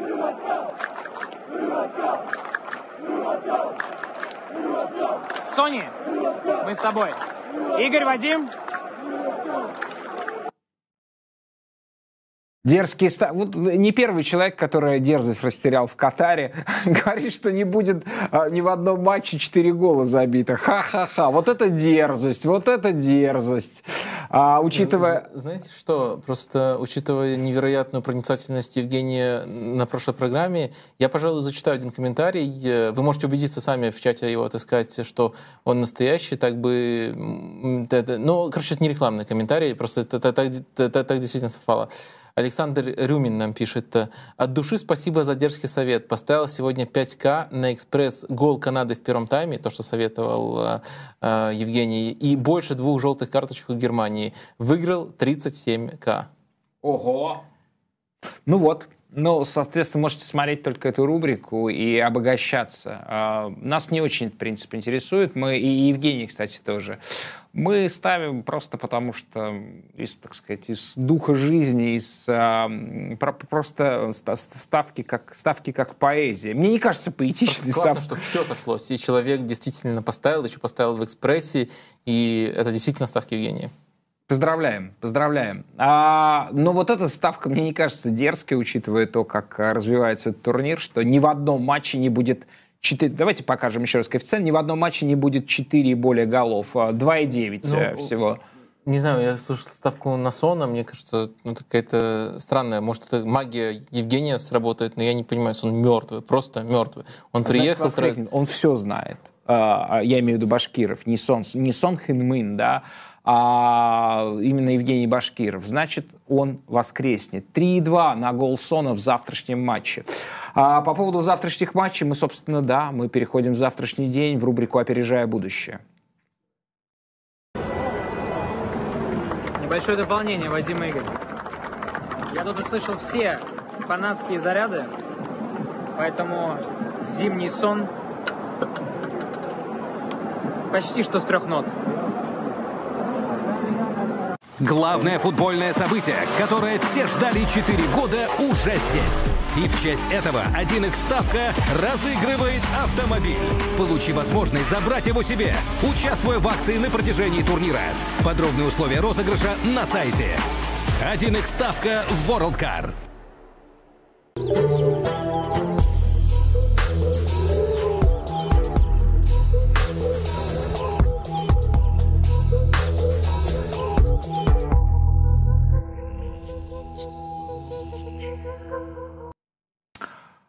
Мы в будущем, вернее, уже в настоящем, а в сегодняшнем дне вместе с Валерием Лобановским и Ариго Сакки. Первый матч завтрашнего дня, сегодняшнего дня, уже Камерун-Сербия. А, явный фаворит Сербии с точки зрения 1x ставка. А, наш генспонсор. Победа Камеруна 5-15 только. Ничья 3-74, победа Сербии 1-73. Ну, если Сербия не сыграет настолько же трусливо с Камеруном, как сыграла с Бразилией, э, то, конечно же, потенци... потенциал э, намного выше у сборной Сербии. Э, я думаю, ну, на, на два исхода ничья, либо победа Сербии. Как мы просто много раз убеждались, сдержать команду которая даже обладает хорошим составом и вроде как э, показывала некоторую, некоторую даже поставленность игры. В одном матче можно. Очень, очень сильно правят автобусы на этом турнире. Э, так У меня что... большие сомнения, что Камерун — это та самая команда, которая может поставить автобус. Производит впечатление одной ну, не очень организованной системы. А, мы, может быть, потом поговорим. Вообще, это интересная а, ситуация. Лайфхак. А, просто Сонга убираем, ставим Алиу Сисе на его место, никто не замечает. Ставим э, Башкирова и вас э, физиотерапевтом, и все. Все, все получится, они выйдут в плей-офф сразу же. А Южная Корея, Гана. Матч, в котором, да, соответственно, гол, гол Хонсен, Сона, все, не буду, не буду. Сона а, главной звезды Кореи, но а, который, находится в странном состоянии на этом чемпионате. А, легкий фаворит Кореи 2.52, ничья 3.1 и 3.12 Гана. Гана, да, который очень приличный футбол показал как, в первом туре. который просто показал, никто ничего не знает, и все. Да, да, да. Мне тоже так сказать. больше Гана понравилось, если говорить о первом туре, хотя какая, какая конкретно Гана? Там Почему матч... Женя сказал, что это, это, это, это юмор а, по поводу Кореи очень красиво сыграла э, в первом туре? Это, это, это баш... знаменитый башкировский юмор, да? Слушайте, если даже вы не понимаете, то, наверное, это не юмор. Наверное, а как известно, я единственный человек, да, который понимает и, юмор Евгения наверное, тоже не безгрешен и может иногда сказать не совсем э, точную фразу. Э, тоже, мне кажется, вопрос, какая Гана, поскольку там на, на, на два этапа очень четко разбился матч. Мне кажется, потенциал у Ганы чуточку выше, но действительно матч очень высокой неопределенности, там и в ничью вполне может э, завершиться. А, тяжело тут э, выбрать, но... А что смотреть Об... в этой игре? Посоветуйте, что смотреть? Ну, может быть, эм, ждать э, выхода Тарика Лемпти. О! Я чуть не сказал. Я, как, сейчас бы липсинг был, совпали бы, да. Это, это парень из э, Брайтона с очень, с очень хорошими данными и с Просто возможностью его стать еще очень четко означает, что игра Ганны раскрывается. То есть он не обязательно основной игрок, но если Гане нужно атаковать, э, то игра раскрывается. Ну и плюс он будет очень близок по позиции к Сону, который э, и в целом не в очень хорошей форме находится, и не, не особенно отрабатывает сборной Кореи в обороне. И это будет означать, что просто взаимная перестрелка начинается, и кто в этой перестрелке победит. Вот э, в принципе, это можно про многие матчи этого чемпионата говорить. Можно не сразу включать, а вот смотреть, есть ли вот эта перестрелка. Когда есть, включайте. Бразилия и Швейцария, одного не понимаю, э, коэффициента 1 x ставка, я сразу же озвучу коэффициент э, Швейцарии 7,3, 7,7 э, они уже изменились, да, да, на 7,7 правильно. А если мы еще через 30 секунд, то там будет стоять и 8,7. А если еще через... Мне просто кажется, что даже 7,7 это очень высокий. Я, честно говоря, не понимаю сценария, при котором Швейцария может что-то противопоставить. Не, ну, вы знаете, что у сборной Бразилии очень важная потеря. Звезда выпала, без Данила им придется играть. Без? Данила. А, без, без Данила, да. Такое впечатление, что вы подготавливаете выход Ливона для которого, как бы, естественно, сборная Бразилии... Не, на самом деле говорю, потому что, да, всем известно, что Неймар тоже травмирован, но на позиции Неймара очень высокая конкуренция, есть кем заменить. А тут Дани Алвес, который э, уже, по-моему, ну, больше месяца... Понятно, почему у вас да, какой-то больше, больше, иронический, больше... ироническая тень появилась в области рта, потому что, Каждый на мой взгляд, когда Дани... вы упоминаете Ливона, а, вы упомянули просто имя Ливона и сразу... Да. Не, просто Данил крутой игрок, в смысле, пер, пер, первой стадии организации, он, он очень хорош, мне кажется. А, да, на самом деле это вполне серьезное опасение, потому что Алвис без игровой практики очень долго... Э, да, не выйдет. Скорее Нифига всего, он. себе. А если не а он, ему есть то- Сорокет уже? Потому что... А, нет, нет, он... а, а Вот сегодня Атиба Хатчинсон играл, я сказал, как детей 37, раскатали. Среди 37, детей 37 канадцев был- Ати- Атибе Хатчинсону и 39 Дани Элвису. Нет, Атибе 39 тоже. Он самый старый игрок а, турнира, Атиба Хатчинсон. Вот, был среди тех детей, которым а, мастер-класс хорваты преподали. А, В общем, я не понимаю, И даже... если, если не Алвес, то Эдер Милитау выходит. Пробле- про- по- позиция проблемная, может контратаковать будут э, через эту э, зону, может и Варгас, и Имбола будут их сразу перегружать. Но в целом это Кажется, попытка нарисовать матче с Италией, как матче с Италией вот этот стык был, да, а, А, как- точно, как- как в матче с какая-то Италией. Зомер просто все возьмет. Зомер все возьмет. А, кстати, да, вот смотрите, да, наблюдайте за Зомером. Это действительно один из лучших вратарей мира, один из самых эффектных вратарей мира. А, вот. Мо- мо- мо- Можно представить даже, да- даже фабулу этого матча вот так. Вот Бразилия против Зомера. А, Ну, в общем, мы просто попытались вам дополнительные интриги создать. Бразилия фаворит, это понятно. Да, супер фаворит, я бы сказал. А Португалия, Уругвай. А, Португалия называется фаворитом. 1 x ставка 1,97 на победу, 3-4 ничья, 4-2 а, победа Уругвая. Ну, ощутимое преимущество Португалии. Здесь, принципе, не с чем спорить, кроме того, что Португалия мало в чем убеждает. А, Да, но нас ждет э, просто грандиозная дуэль падших звезд. э, Криштиано Роналдо против э, Година. Мне кажется, за этим ну- нужно последить будет в особенности. Так-то, я думаю, все-таки коэффициенты должны быть чуть более близкими, то есть без такого перекоса в сторону Португалии.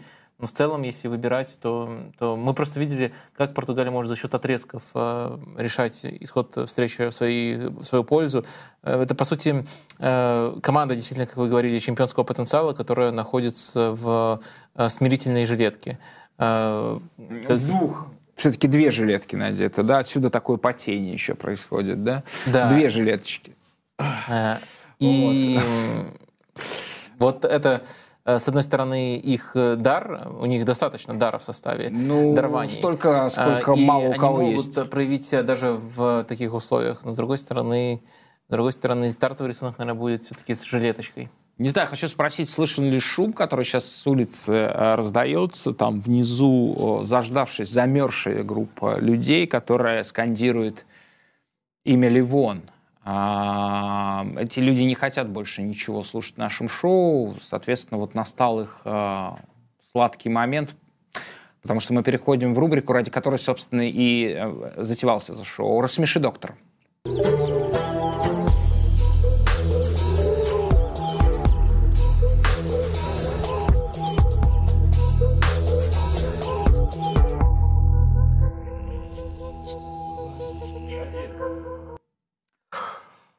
Привет, Ливон, как, как ваша жизнь? Здравствуйте, здравствуйте. Все хорошо, все отлично. Вот вы достаточно много времени посвятили футболисту по фамилии Сон.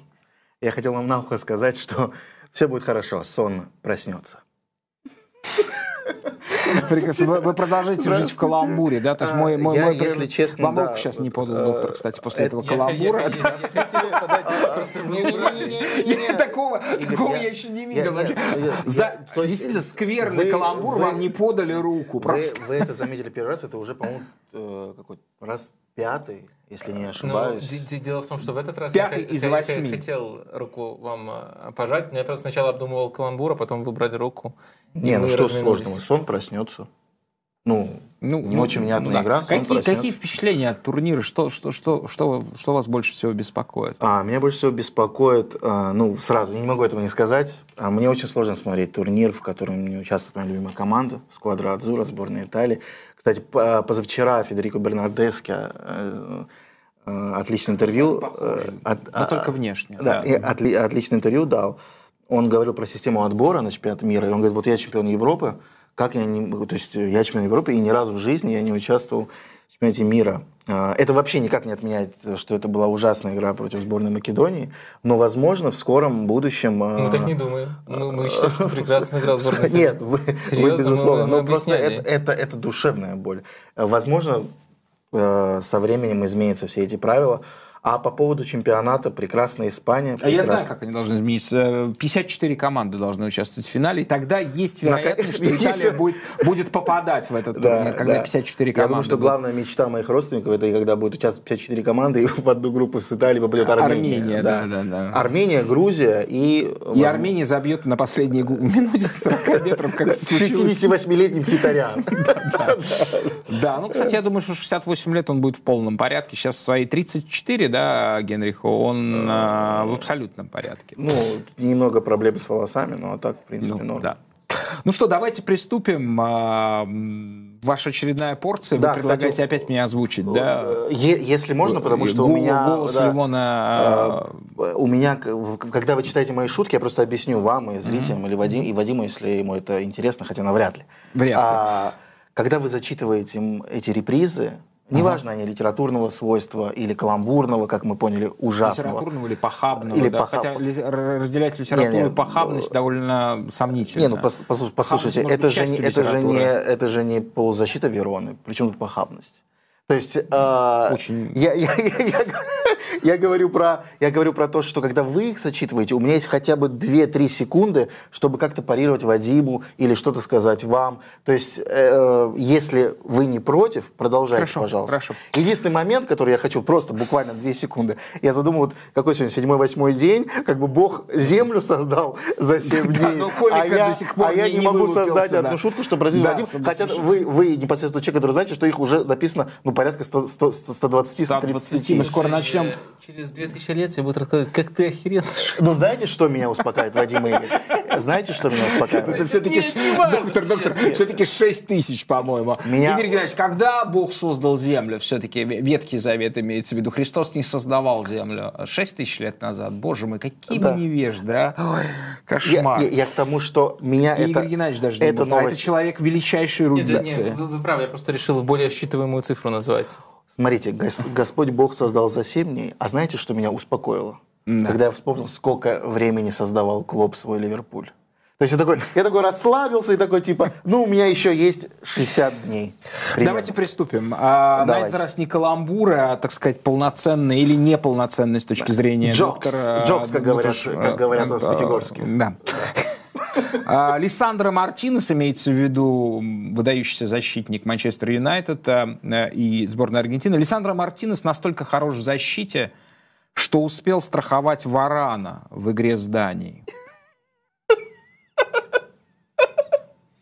Ну, хорошо, перевести- это тонкое. Я- я переместился говорю, из матча в как- матч. Как, знаток футбола, а, Ливон пока на голову лучше, чем как, комик. А, Это очень хорошее а, знание футбола, чувствование, я бы сказал. Что общего у Паула Дибалы и уборщицы Саратовской средней школы? У них одинаковое количество шансов сыграть на этом чемпионате мира. У Гранита Джаки, Джаки, Джаки, да, сори, сорян. А, а развился очень странный синдром. Когда на светофоре он видит красный, то начинает с ним спорить и отказывается уходить с дороги. А когда последняя красная у Джаки была? Э, на светофоре? Ну, э, я не помню, вы же за Ну, Арсеналом было- следите. Ну, это было бы смешно, если бы до сих пор у него были красные карточки, а сейчас он крут, забивает. Вы, он, в смысле, понял, что такое Но он, дисциплина? но он спорит со светофорами. Дело в том, что как Да, кажется, что он он на поле на больше не спорит, а спорит со Да и светофорами. потом в Англии... Вот, Да еще красные кар- карточки в этой шутке ни при чем, я просто не Всё. понял. В январе 22 года против Ливерпуля не так э, м- много времени прошло, доктор. Не так много времени. Не, не один вы следите за гранитом. А арбитры перед Мундиалем а, проходили практику... О, это точно вам понравится. Это, это, это, не, это, это, это, это, это, это, Всё, это- всё, эту всё, шутку- а, написал для Медузы, и Медуза купила ее за а, 8 латов. Да, Медуза За- ужалила меня гонораром. да. А арбитры перед Мундиалем проходили практику в Омском суде. В Омском суде. Вот там их и научили накидывать по 7-8 за все подряд.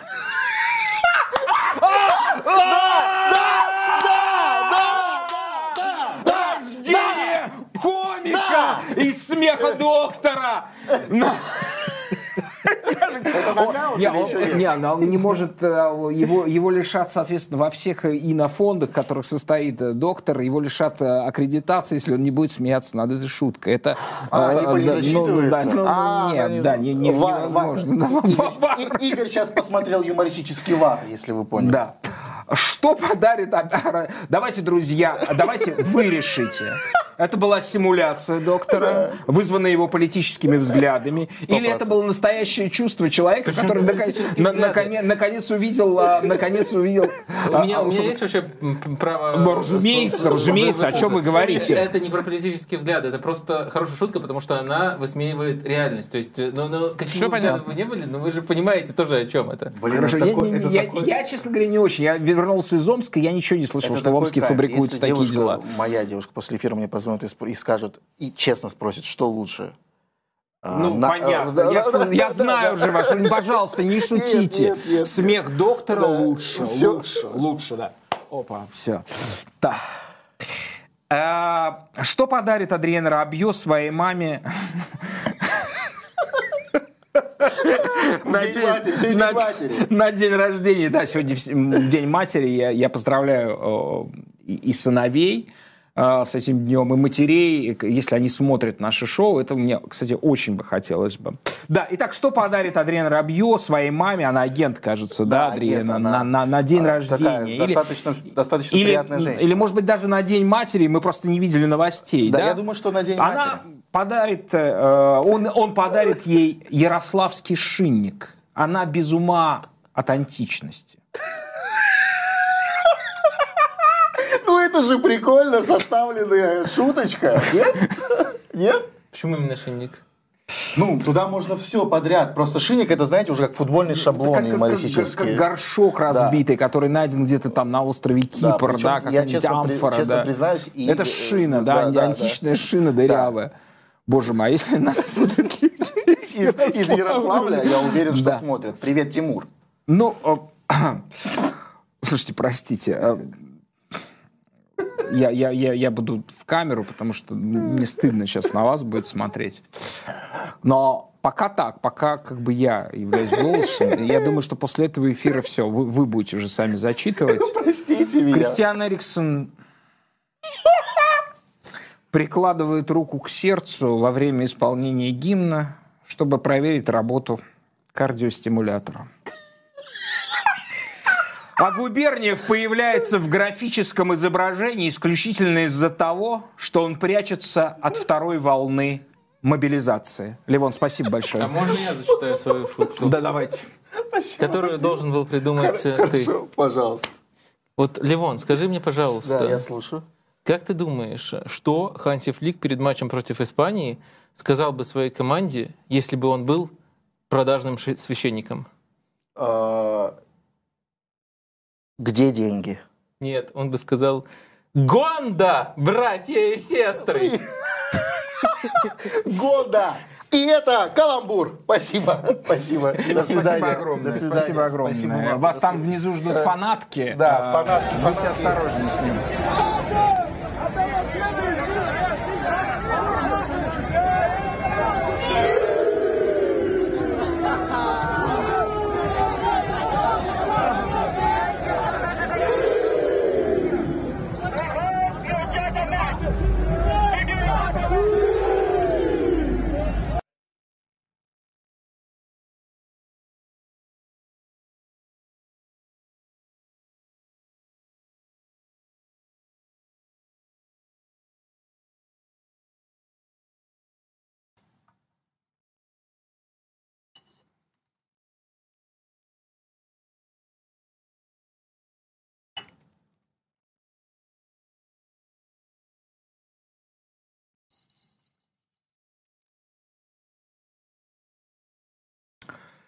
Один тридцать семь в Москве. а, И наступает время той части, которую мы наз- будем называть катарсис необязательная. А, К нам присоединился клинический психолог а, Артем Гоников, который сейчас заварит для нас чай. И мы попробуем вместе с ним и с историком Сергеем Бондаренко. Сережа, вы слышите нас? Да, слышу вас, Игорь, очень хорошо. Да, Сережа Бондаренко. Сейчас вы находитесь в Берлине, да? Столица вашей родины Берлин, да? Э, столица моей родины немножко другая, но нахожусь я в Берлине, да. Да, вы, вы, вечер всем. Вы, вы, вы просто сейчас чуть-чуть похожи на Сережу Кривохарченко, а столица его родины это, да, Берлин. А, К Сереже я прекрасно отношусь, надеюсь, он где-нибудь здесь недалеко. Нет, он довольно далеко от вас. Смотрите, друзья, вот что я хотел бы в этом а, необязательном катарсисе а, обсудить с вами. Если вот представить какую-то мертвую истину, вот как, как я не знаю, как, как мертвую медузу, да, истину, которую вот невозможно постичь в настоящем, не, не зная прошлого, да, вообще, не имея о нем представления, то я вспоминаю афоризм Гарри Линекера. Я не помню, когда он это изрек, в каком-то 90 каком-то году, по-моему, уже закончил с футболом. Футбол — это игра, в которую играют 22 человека, а выигрывают немцы. То есть совершенно невозможно себе представить фразу, которая бы настолько била мимо а, сегодняшнего дня. Да? И я, соответственно, хочу с вами обсудить вот эту коллизию, а, коллизию развития мира. Да? Можно ли в сегодняшнем а, мире а, говорить о том, о чем говорили в 20 веке спокойно, мне кажется, что а, весь 20 век люди только и делали, что обсуждали, что такое немецкий характер. Причем не только в Германии, но и за пределами а, а, э, этой страны, да, в каких бы она территориальных границах ни находилась. А, соответственно, это явление экстраполировалось и в футбол. Я вырос в той убежденности, и, собственно, вот это, этот, э, это бонумо Гарри Линнекера, оно об этом, что на чемпионат мира а, раз в 4 года а, при, приезжает команда немецкая, она может приехать с совершенно разным набором игроков, в том числе а, слаб, не очень сильным набором игроков, в любом состоянии. И в этом почти любом состоянии она как-то дойдет до финала. Ну, или там до полуфинала. И это почти, я даже не хочу сейчас статистику трогать, там, безусловно, были какие-то исключения, очень немногие, но до а, собственно, наступление а, ну, до конца, до 90-х годов, да, 20 а, века, это была совершенно феноменальная статистика у немцев. И потом все вдруг стало меняться. Я помню чемпионат Европы 2000 года. Наверное, это была худшая немецкая команда, которую я видел в своей истории. При том, что там доигрывал еще Лотер Матеус. Ему было 39 лет. Лотер Матеус один из величайших футболистов не только немецких, а в истории, ну, во всяком случае, один из лучших, которого я видел, он играл на абсолютно немецком амплуа, э, я скажу, фюрера, вождя, да, человека, который абсолютно делает на поле все. Да, универсала, он доигрывал уже как либера, была такая позиция, он играл опорника, он мог появиться на месте десятки.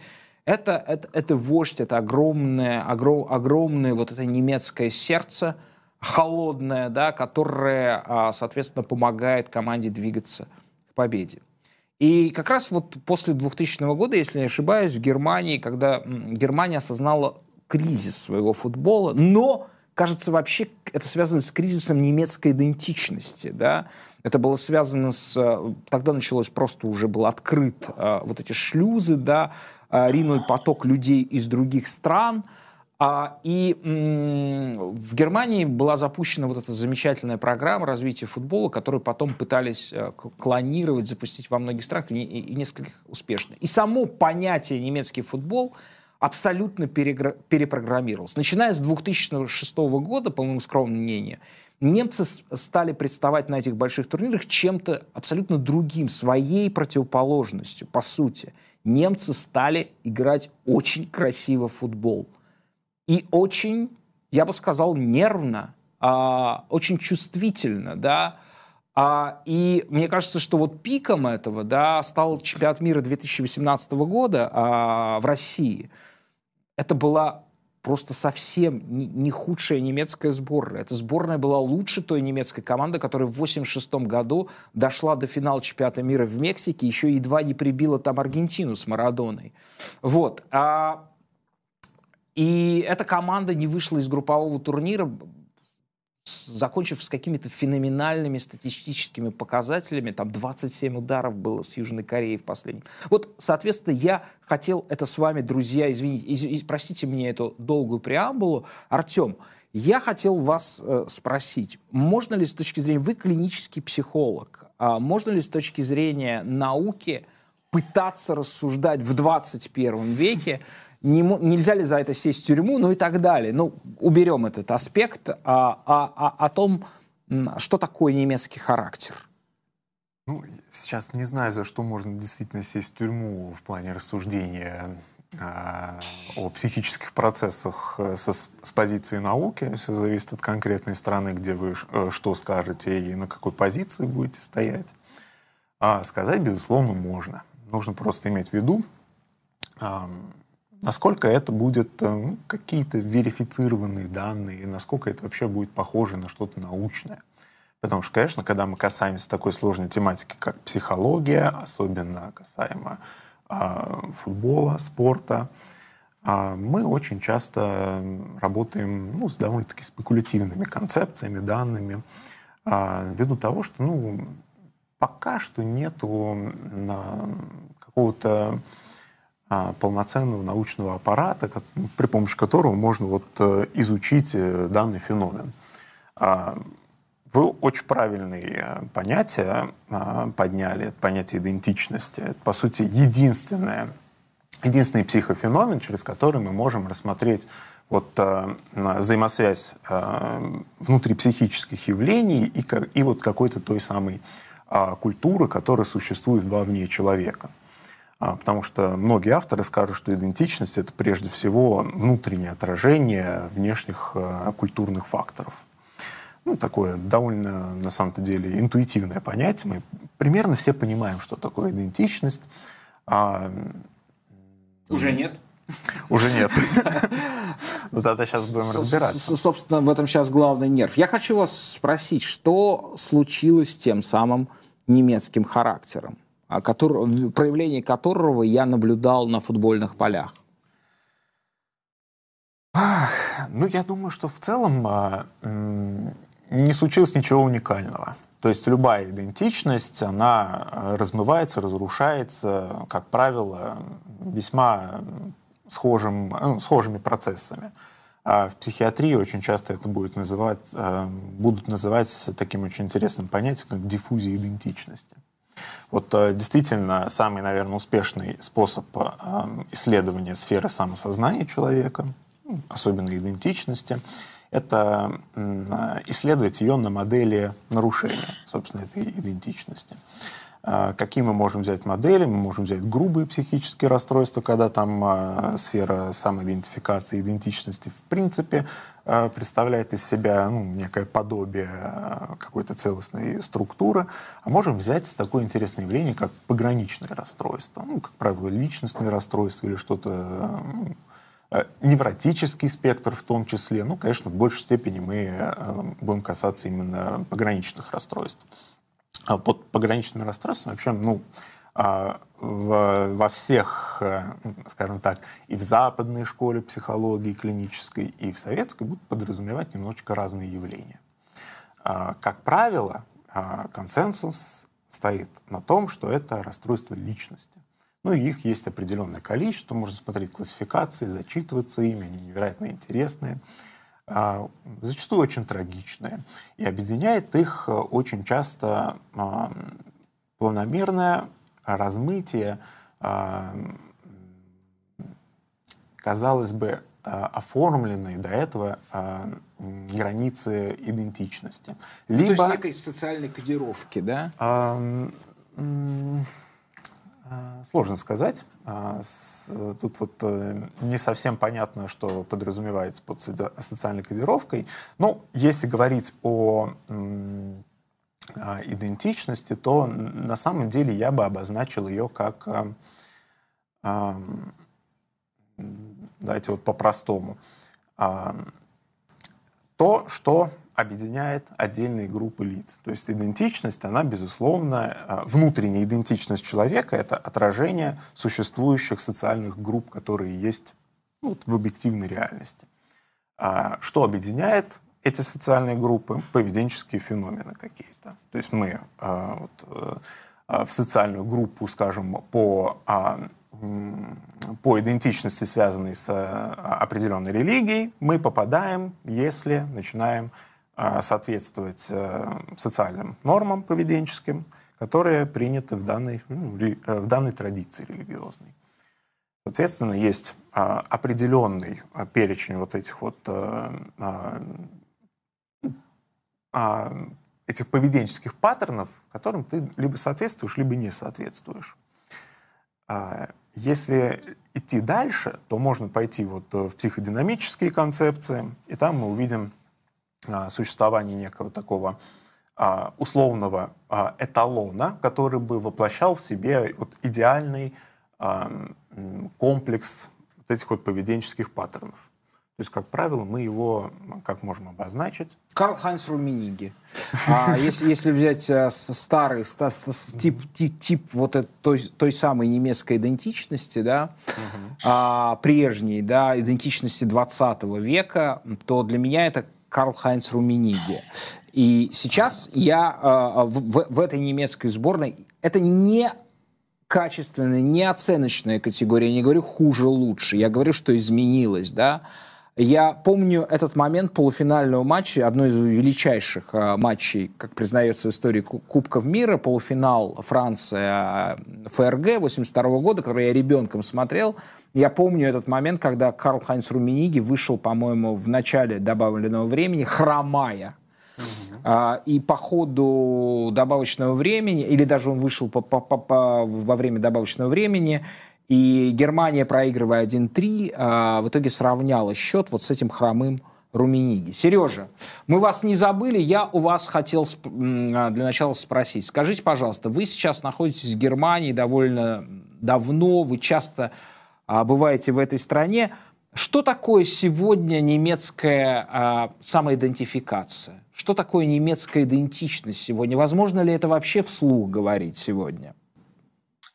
Ну, раз я попробую сейчас сказать, значит, наверное, возможно. Но я хотел только полслова сказать по поводу того, что я уже услышал.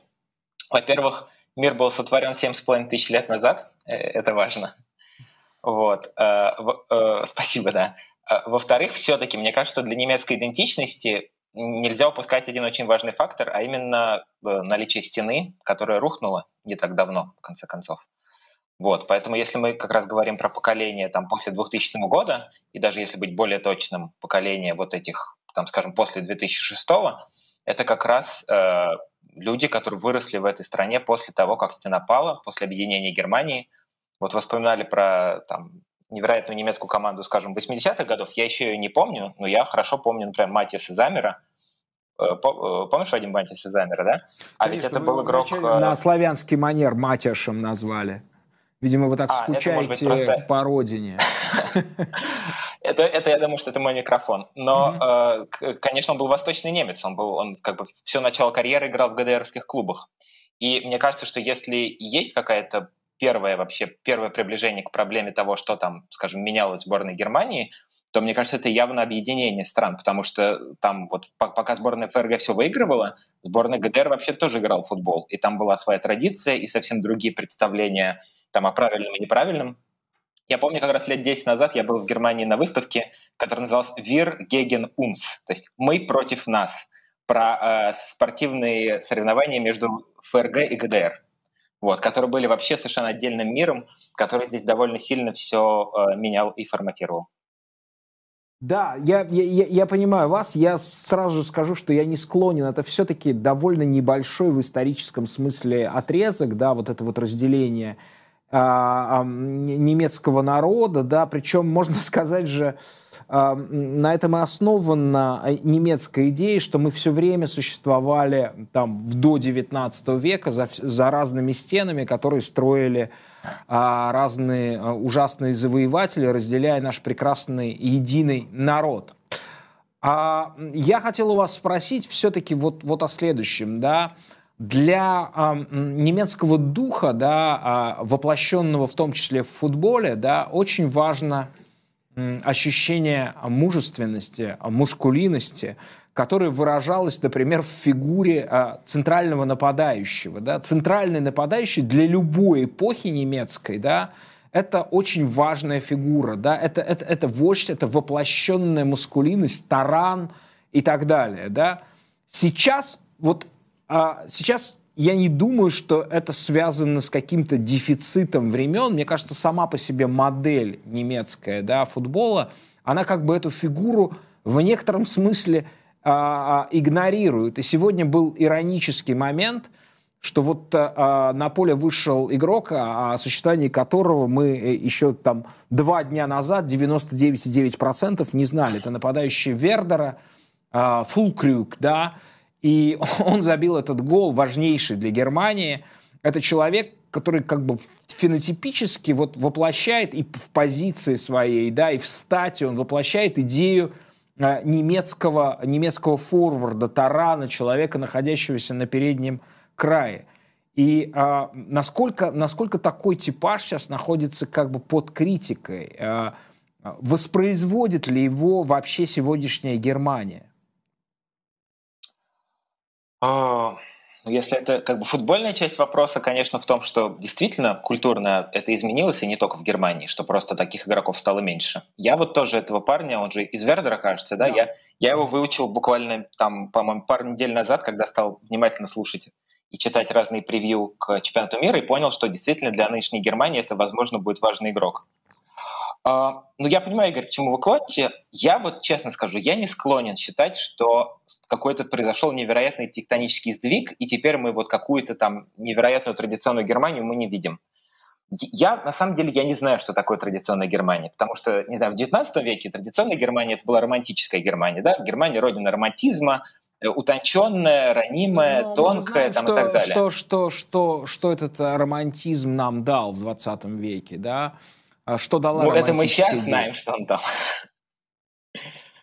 Uh, нет, согла... нет, ну есть, есть действительно сложность в том, что культурно это изменилось. Это правда, да. Тут у меня никакого нет спора. Действительно, это культурно другая команда. Только другое дело, что насколько она прям таки неуспешна, это тоже вопрос. Вот, не знаю, опять-таки, могу спросить всех, кто с вами рядом, и вас тоже.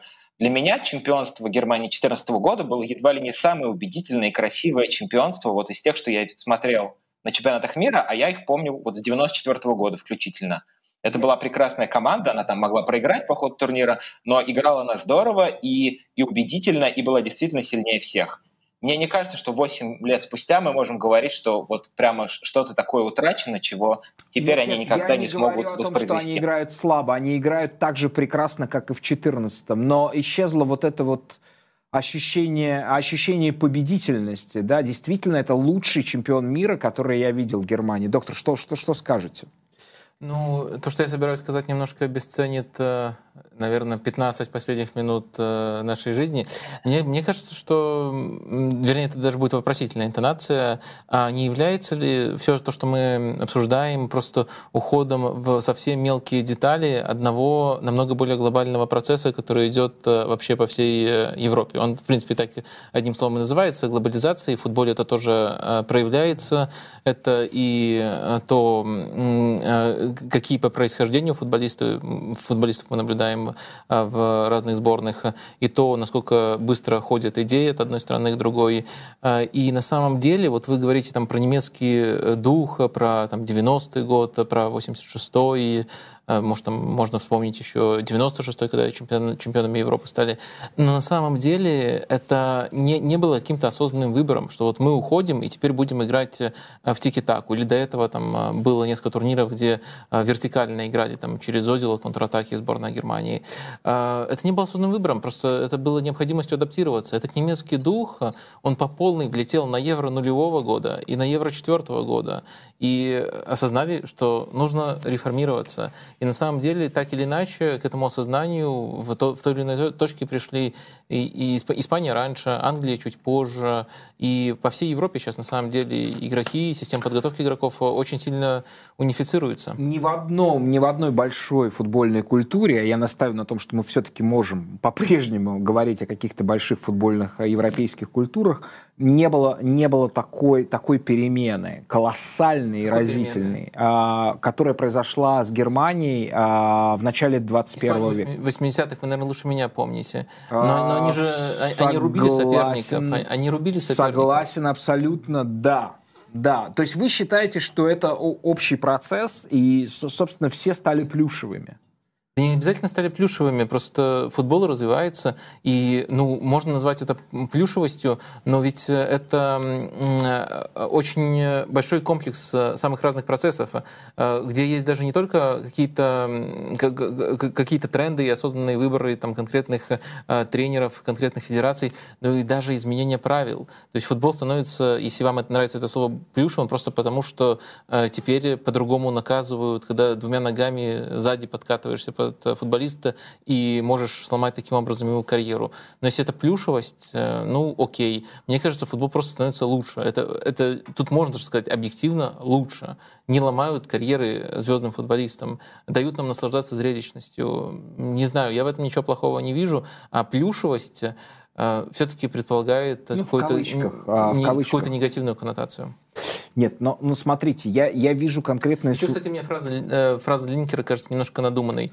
То есть э, со многими командами, если брать большую выборку, такое случается, но когда это случается с Германией, все вспоминают фразу. Потому что они, да, потому что они дохрена, а дохрена всего выигрывали именно в в 70-е, 80-е Они выигр... годы. выигрывали и проигрывали в таком стиле, э, но когда, когда проигрывали, никто не помнит. Э, когда выигрывали, эта фраза всплывает. Она красивая, она ну, закрепилась в массовой культуре, безусловно. Артем, вы видите какую-то специфику в том, что происходит в Германии? Или, как говорит доктор, это все э, просто один сплошной поток, а сплошное, так сказать, бурление в плавильном котле, где больше нет ни Эллина и ни Иудея, да, имеется в виду современная Европа, и все. И нам нужно закончить разговоры о Германии и сосредоточиться на футбольных деталях. Я, наверное, неспроста сижу прямо между вами и, наверное, займу просто срединную позицию. То есть, во-первых, конечно же, в современном футболе мы видим явление глобализации, которые, э, ну, как мне кажется, примерно усредняют э, стилистику работы с командой, которая у тебя есть, и если забежать немножечко назад, Артем вернуться Коников, назад... А, болельщик Баварии. Да, такое бывает. Наверное, наверное, это да, это очень э, тяжело было догадаться.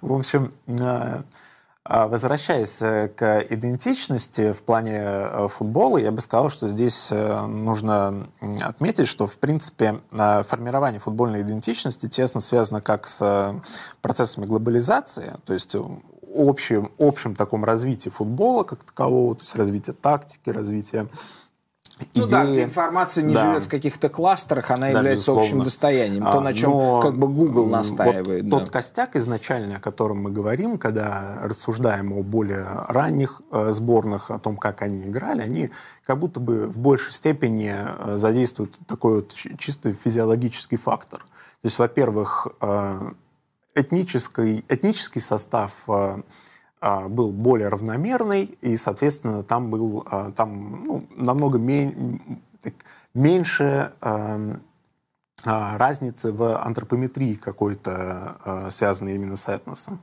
То есть не буду говорить неполиткорректные вещи, вот я думаю, это как раз то, за что мы можем сесть. Так а в чем, вот. в чем, в чем, в чем специфика а, все-таки немецкая? Специфика в том, что а, вот а, задам вопрос. Каких, а, какое идеальное воплощение немецкого футболиста мы можем себе представить? Вот, а, который бы воплощал в себе именно саму суть а, вот этой вот немецкой футбольной самости. Сейчас такого человека представить невозможно. Возможно, Йозо Кимих, возможно, но конечно, это не в так... Он, мне кажется, частым случаем. В то время как, допустим, Лотар Матеус, Карл Хайнц Румениги, а, мне кажется, они в некотором смысле а, воплощали в себе дух а, дух того, что называется как бы немецкой культурой, да, и, и немецкой цивилизацией, да. Как конкретно он его воплощает? А? Вот, вот, например, э, мы даем двух футболистов, которые, ну, довольно-таки разнообразны в своем, в своей игре. А, какие такие поведенческие феномены будут э, э, выражать вот этот самый немецкий дух, о котором мы говорим. То есть тут ведь очень важно э, довольно точно обозначить понятие, с которым мы работаем, ввиду того, что э, нащупать его очень проблематично. Да. А какие? Сейчас об этом уже невозможно говорить. Но в случае с, Том, с Томасом Мюллером я бы назвал бы, наверное, его такую как бы сверхчувствительность а, как, как качество, да, то есть такую, такую м- рефлексивность, а, я бы сказал, да. А, вот, Специфическое да. ли это? Нет, нет. Специфично но, ли это для немецкого футбола? Того футбола немецкого, который я знал, безусловно, нет. Он кажется таким фриком, да, он кажется, ну, того, что, того, что в культуре называется современным английским словом фрик, да, он кажется феноменом а, сверхсенсорного отношения к игре. Да? Его решения, его интерпретация, они кажутся а, удивительными и построены на очень очень а, чувствительном интеллекте, да, и, ну и вообще... У Матеуса не было чувствительного интеллекта? А, слушайте, ну здесь как, как бы мы не, не пошли, да, мы, мы, мы выходим в опасность. Ну, конечно, конечно, нет. В таком, а, а и если у, учитывать то, что как, как Матеус, а, завершив карьеру, да, что, что, что он делает, что он говорит, да, конечно же, нет. Подождите, вы сейчас говорите, что и у Мостового не было интеллекта? А у Мостового, безусловно, вот, да, у него, кстати, тоже а, сверхчувствительность, я бы сказал, присутствовала, да, рефлексия такая а, а, на поле. Сережа, я хотел вас спросить, пока мы вот немножко так блуждаем, подобно Томасу Мюллеру а, в этой студии, а, скажите, пожалуйста, как, как немцы, что для немцев, а, а, чем, чем для немцев является вот эта сборная, как они на нее а, а, реагируют? А, выражение патриотических чувств сегодня а, сильно трансформируется, да. А, я как-то сказал, что сегодня единственным проявлением того, кто ты являешься, как какой-то нации принадлежишь, э, это твое поведение во время чемпионата мира. Если ты бегаешь с флагом по поводу победы сборной Германии, скорее всего, ты немец, да, но что ты при этом чувствуешь, непонятно. Как как, как рефлексия очень глубокая, и в этом смысле, мне кажется, немцы очень похожи на русских, во всяком случае, образованный слой, как проявляется по отношению а, к а, национальной команде. Э, я как раз ожидал, Игорь, что вы скажете, что если вы бегаете с немецким флагом после победы сборной, то вы не немец. Вы не... А, потому что... да. Кстати, вполне. Да, да. Что... Потому что, да, у меня вот ровно Ну, потому что мы знаем, кто носит а, Боско Спорт, да, а, кто рассказывает Боско Спорт в Москве, абсолютно. да. То есть это, это первое поколение, которое хочет закрепиться здесь, да. Ну, нет, я в данном случае, когда я говорю не немец, поймите меня правильно, я не имею в виду иммигрант в Германии. Я имею в виду просто, может быть, какой-то абстрактный болельщик сборной Германии, который может находиться в любой точке света. Угу. Что касается футбольных болельщиков вообще внутри Германии, я, безусловно, конечно, не могу совсем обобщать, но то, что я вижу в Берлине, а это все-таки очень особенный город, а, действительно то, что публично болеть за сборную Германии даже во время чемпионата мира не очень принято. И мне кажется, это понятно почему, потому что, в общем, здесь это, по-моему, признак, наоборот, очень развитой футбольной культуры. То есть здесь очень сильно, силен такой как бы трейболизм, то есть много болельщиков разных команд, в том числе там очень маленьких команд, там внутри Берлина их десятки просто. А вот сборная далеко не для всех и далеко не всегда может быть таким объединяющим, как бы такой объединяющей командой. Э, более того, я вот, к сожалению, не все ваши предыдущие выпуски слышал, но то, что слышал, мне очень понравился как раз в том смысле, что вы обсуждаете э, все, что происходит вокруг чемпионата в Катаре, и для Германии это огромный вопрос. То есть сборная не существует помимо турнира, в котором она играет. Поэтому э, для многих, возможно, и не так было бы здорово, чтобы Германия, например, выиграла или чтобы прошла очень далеко, потому что сам турнир вызывает большие сомнения. А, вот. А, а, и в этом смысле, да. А вот это совершенно фантастическая вещь. То есть, то есть что? А, играя там, и тем более выигрывая, Таким образом, сборная Германии утверждает вот этот другой мир, который не может быть таким. Не, не совсем так. Мне просто кажется, что вот и тут я, кстати, хотел поспорить немножко с Евгением Калешиным, перед которым я совершенно преклоняюсь и надеюсь, что он когда-нибудь будет тренировать мою любимую команду. А, мне кажется, это, что это очень это важно, действительно. Теннис Боруссия Берлин, да? Нет, это, это Бабельсберг Потсдам, конечно, да. А, вот. Э, нет, я э, говорил здесь о том, что... Любимая том, что команда все... А, историка Сергея Бондаренко – это московский «Спартак». Э, да, как это... Я вышел из шкафа только что, да. А, да, я говорил о том, что действительно вот эти маленькие детали, они имеют очень большое значение, они совсем не маленькие. То есть действительно то, что, скажем, для такой сборной, как Германия, вот их публичная позиция, которую они выражают на турнире, это действительно для них важно. То, что это обсуждается в команде, то, что это обсуждается вокруг команды конце концов, я думаю, что это сыграет роль, если они выйдут из группы там, и в каких-то решающих матчах, когда уже совсем маленькие детали решают ситуацию, это на это может повлиять. Я, я вот, например, в этом совершенно убежден. Я думаю, что до некоторой степени это может касаться и сборной Англии, и вообще любой э, такой классической европейской сборной, для которой эта проблема существует.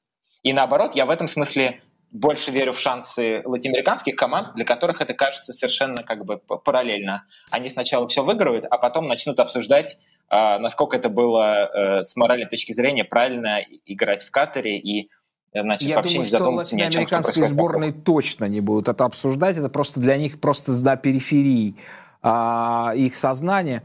Смотрите, а, Артем, а, Евгений Калешин, который у нас сегодня выступал, да, он высказал достаточно категорично по поводу того, а, что происходило с немецкой сборной, да, то есть, ну, как бы команды, которая находится на гребне или является витриной акционизма.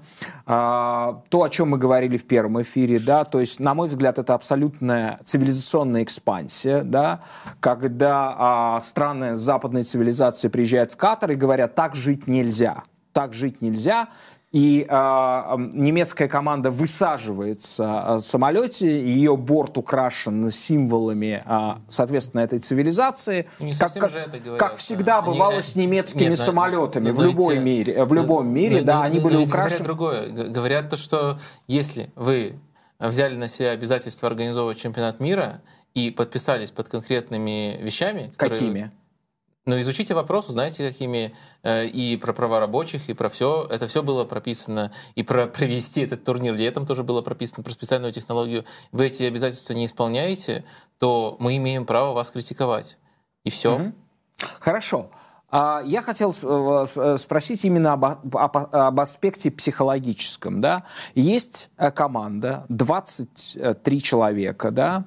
И получается так, что если они выходят на матч, они как бы, а, а, они должны быть едины, да. Это не всегда случается, да, не всегда случается. Мы знаем, что в некоторых случаях а, там отдельные члены команды не, не преклоняли колено, как это было там в Англии еще-то. Но вот а, а, э, это случилось, э, пока это выглядит как некое единство. Как это сказывается на психологическом состоянии, учитывая то, что я не верю, что представители цивилизация, а, которая, главной ценностью которой является индивидуализм, да, а, соответственно, диверсификация общества, что они думают по этому поводу одинаково. Иначе, может ли эта рефлексия быть а, поводом, ну, может ли она отнимать энергию и сказываться на выступлении? А, да, безусловно, может. И в какую сторону еще надо уточнить, потому что сборная Германии все-таки хорошо сыграла. И может, и может вот э, как оказывается в обе стороны. Но я бы на самом деле предложил вам очень такую интересную концепцию. Вот, э, я очень много думал вообще, а что происходит в современной сборной Германии, которую мы видим, потому что а, играет она, с одной стороны, интересно, хорошо, но при этом результаты выдает весьма плачевные для, собственно, болельщиков, которые пытаются как-то предвосхищать успех. А, я вижу прежде всего изменения в футбольной сборной и вообще э, в футболе Германии с такой позиции интересной. А, мне сборная Германии напоминает подростков в пубертатном периоде. Вот такая вот... э, э, Поясните, такое, пожалуйста. Такое очень громкое заявление. А, Мы наблюдали сборную Германии, э, э, когда она почти 15 или 14 лет была под руководством определенного тренера одного, который Йохима э, Лёва, да. Йохим Лев, насколько я помню, можете поправить меня, где-то ну, в районе 15, как раз 14 лет управлял ей.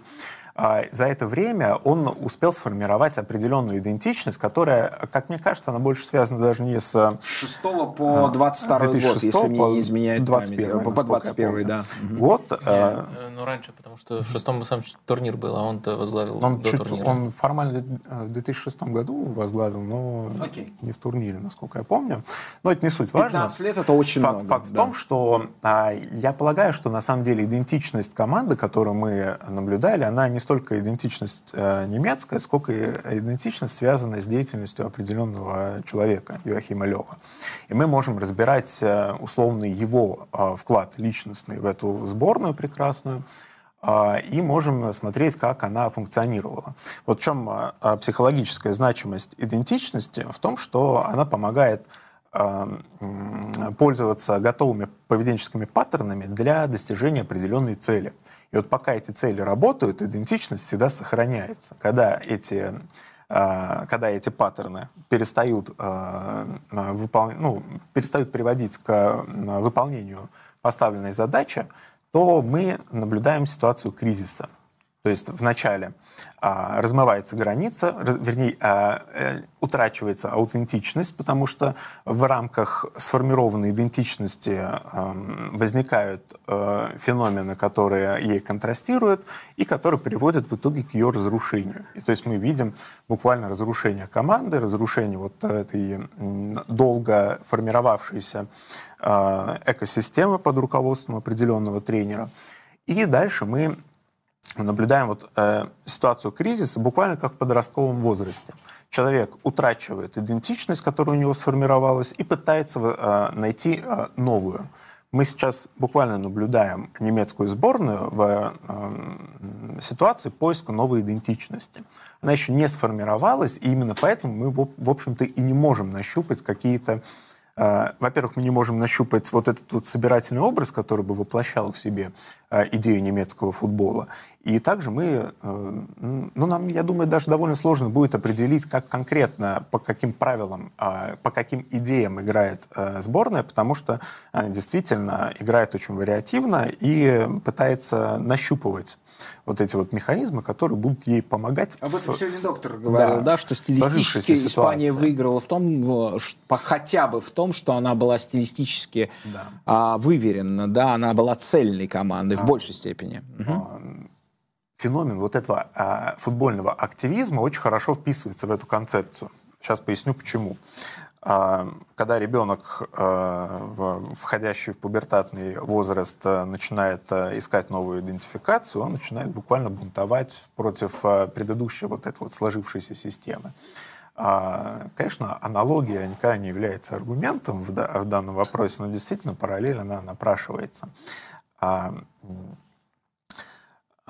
Почему немецкая, именно немецкая сборная выбирает вот этот вот интересный формат а, а, акционистской работы? А, Ну, подросток, он всегда проводит акции какие-то. Он, он весь состоит из он заявлений, склонен, да? Он склонен их проводить, а, и они выполняют очень важную функцию. Они а, а, ограждают эго, а, еще такое не сформировавшееся, не окрепшее эго, от а, серьезных м, повреждений его. То есть вот от нападок извне.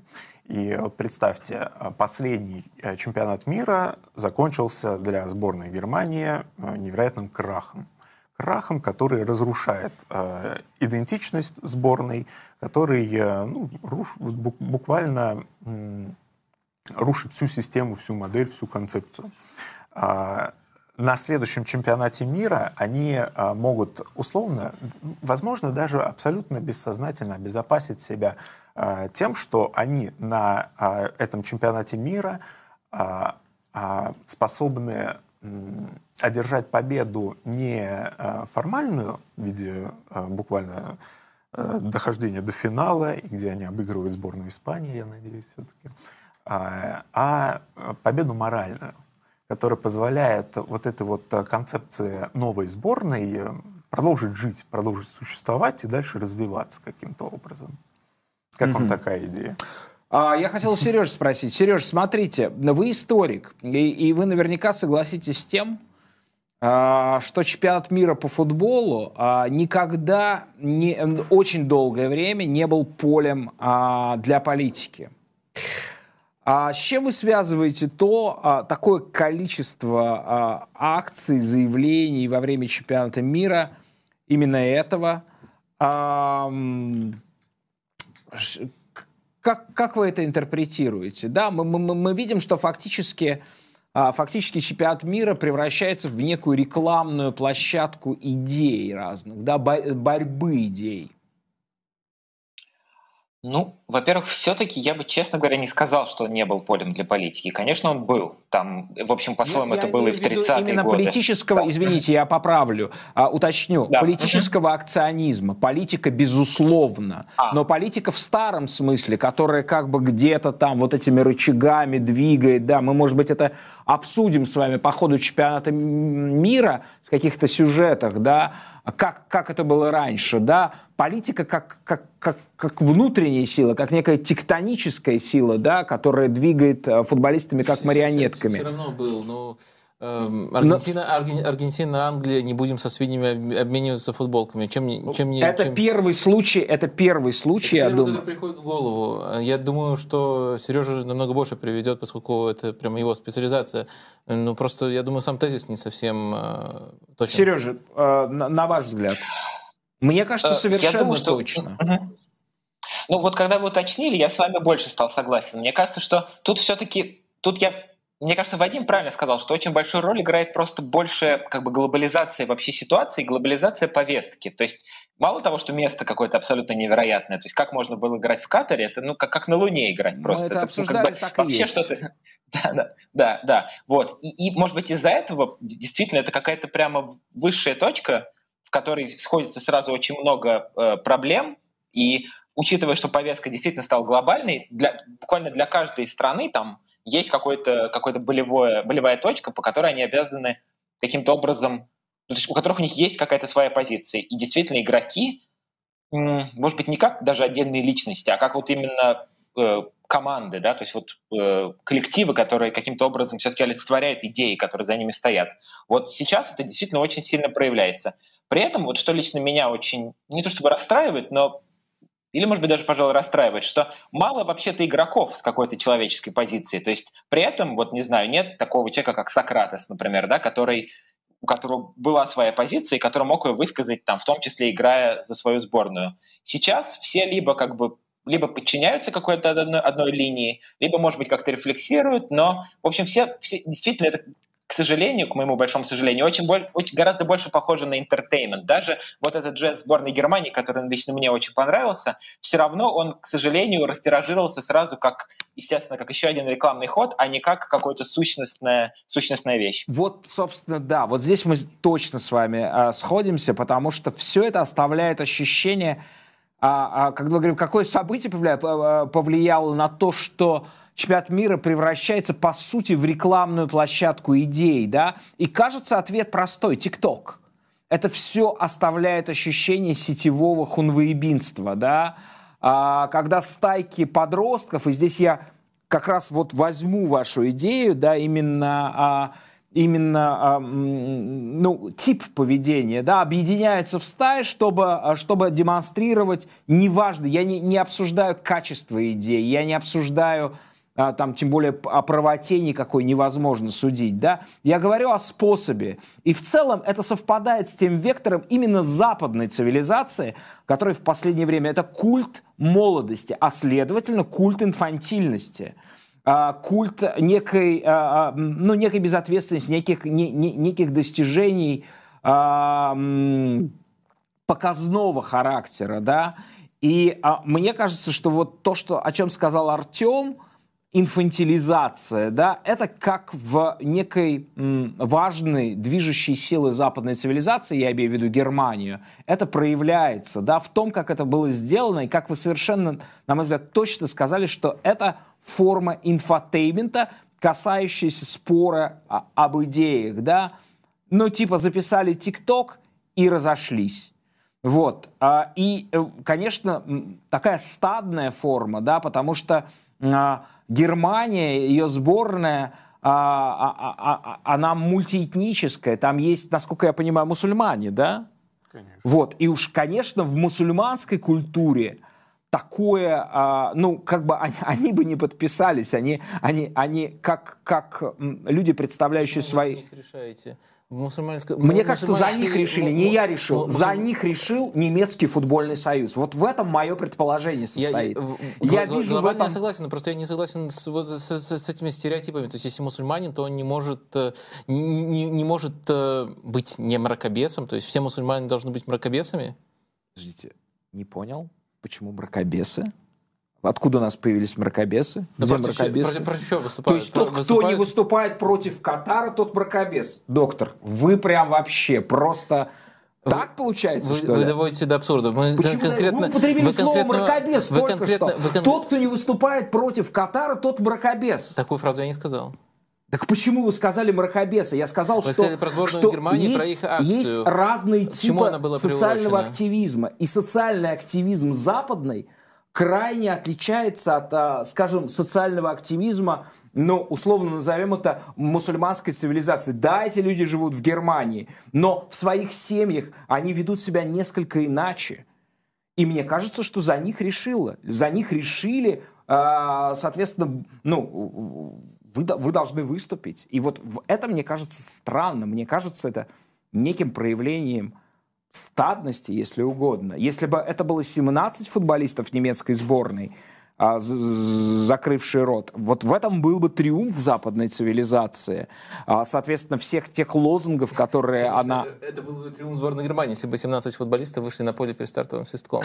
Тогда точно выиграли бы этот матч. А, да, но тогда 6 должны были бы не выйти, сказать, что они не закрывают рот. Они не закрывают рот и не присоединяются к этому, а, к этому действу. Сережа, вы, вы, вы понимаете, о, о, о чем я сейчас, да?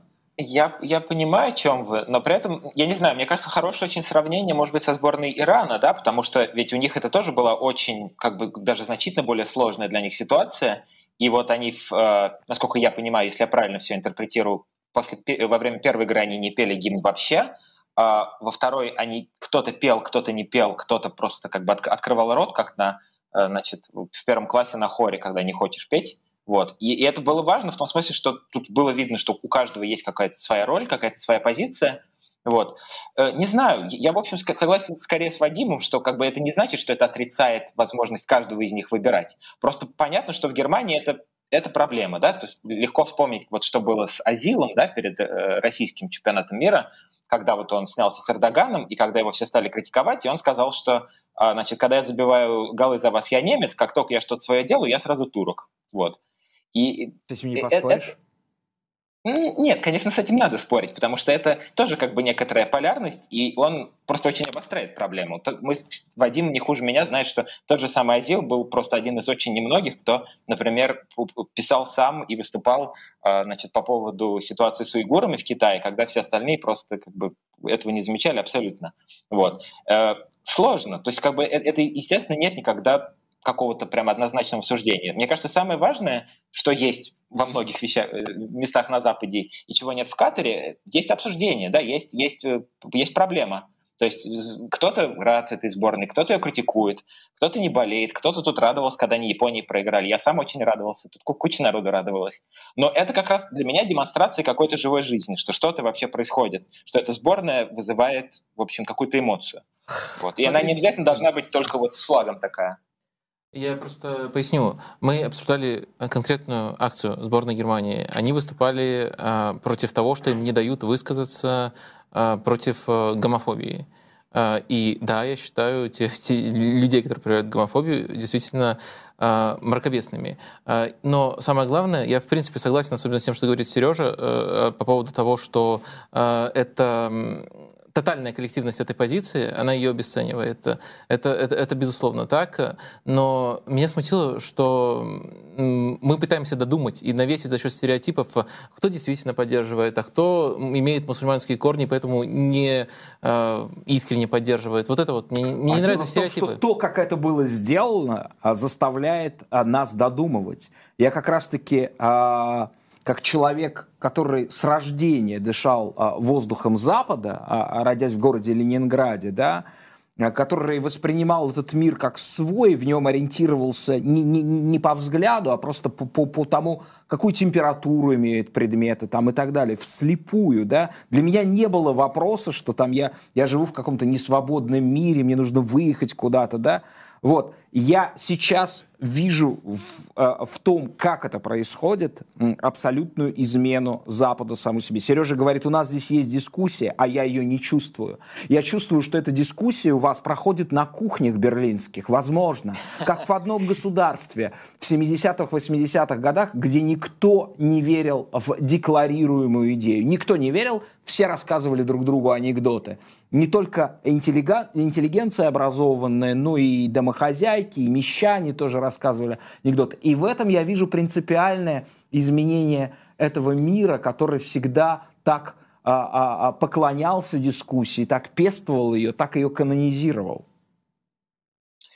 Мне не хватит, наверное, времени вам как следует возразить. Я только на секунду вернусь нас к футболу и скажу, что вот, а теперь представьте себе действительно, что в команде полемика, значит, ты будешь закрывать рот, ты, ты хочешь, ты не хочешь закрывать рот. Представьте себе, что им потом играть на турнире, и им, как им важно быть вместе, как им важно друг друга понимать, чтобы никаких не было там внутри значит, сложностей и проблем. Вот мне кажется, что из таких мелочей, особенно там на уже на стадии плей-офф, все и будет состоять, что какие-то чуть-чуть недопонимания, что-то в голове там у тебя другое происходит, и ты можешь проиграть. Поэтому э, я склонен думать, что, скорее всего, такая сборная не выиграет. Что не обязательно плохо. Просто э, это как бы вступает в прямой конфликт э, футбол и как бы то, что футбол, культу, культура, которая футбол окружает. Ну, вот видите, какое прекрасная, какая прекрасная диалектическая история, да? Все равно никуда не деться, а, то есть, с одной стороны, мультикультурность, тысяча оттенков и так далее, но никуда не деться от орднунга, от порядка, от того самого центрального понятия, вокруг которого была выстроена немецкая сборная, не, скажем узко, не будем говорить широко. Вот. И, даже, и даже в этом потребовался орднунг и все-таки схема.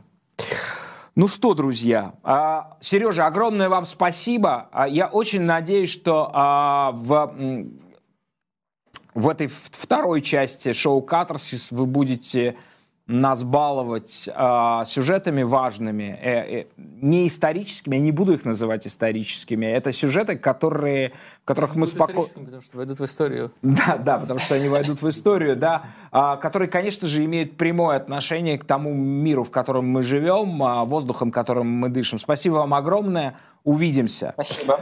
А, соответственно, у нас осталось только последнее. А, мы пьем какой сейчас чай? А. А мы сегодня пьем тайваньский улун. Тайваньский улун. Вы можете себе представить? Это самый протестный, это протестный улун, доктор. А мы призываем его вас а, попробовать. Это, это, это очень хороший чай.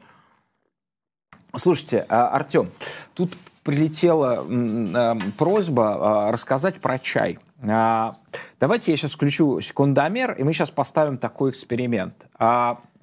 У вас будет 300 секунд чтобы рассказать, собственно, о сущности чая, чтобы как, как через что он постигается. Вы, соответственно, будете прерваны на полусловие, и дальше, возможно, последует продолжение, но э, шоу на этом закончится. Вы готовы к такому эксперименту? Всегда готов. Хорошо. Я включаю. А, соответственно, у нас а, у Артема 5 минут, чтобы рассказать о том, как, собственно, чувствовать э, чай, э, не то чтобы разбираться, но как бы с чего, собственно, в эту великую культуру чайную э, пытаться, пытаться войти. А с вами было шоу «Катарсис» доктор Лукомский, Артем Гоников и пациент Порошин. Прервется на полуслове. Ну что ж, китайский чай мы можем постичь на самом деле через чайное действие, через чайную церемонию. Чайная церемония – это одной из самых древнейших форм традиционных китайских искусств, которые сейчас выходят за рамки чисто китайского искусства и входят в практику повседневную людей, которые, а, которые неравнодушны к а, чувственному опыту и переживанию того самого катарсиса, который к нам приходит через искусство. Почему чайной церемонией нужно заниматься? Да, как и любым другим искусством, им занимаются, потому что не могут не заниматься. Поэтому все, кто неравнодушны к данной эстетике, к данному напитку, они приглашаются на, собственно, на постижение данного процесса. Ну а чай э, — это очень сложный напиток, один из самых древнейших, история которого насчитывает более 6 тысяч лет непрерывного развития. Поэтому там действительно есть что изучать, и это действительно влияет на повседневную жизнь любого человека, который занимается чайной церемонией. Я думаю, что я закончил. Давайте я вас спрошу, с чего начать? С чего начать э, пить чай? А, всерьез, а, и не отвлекаясь ни на что. А именно так, мне кажется, нужно пить чай. Надо прийти в чайный клуб и, собственно, попробовать поучаствовать в чайной церемонии. Это все. Ну что, вот так бы, вот так бы и мы за 90 секунд. С вами было шоу «Катарсис». До завтра, пока.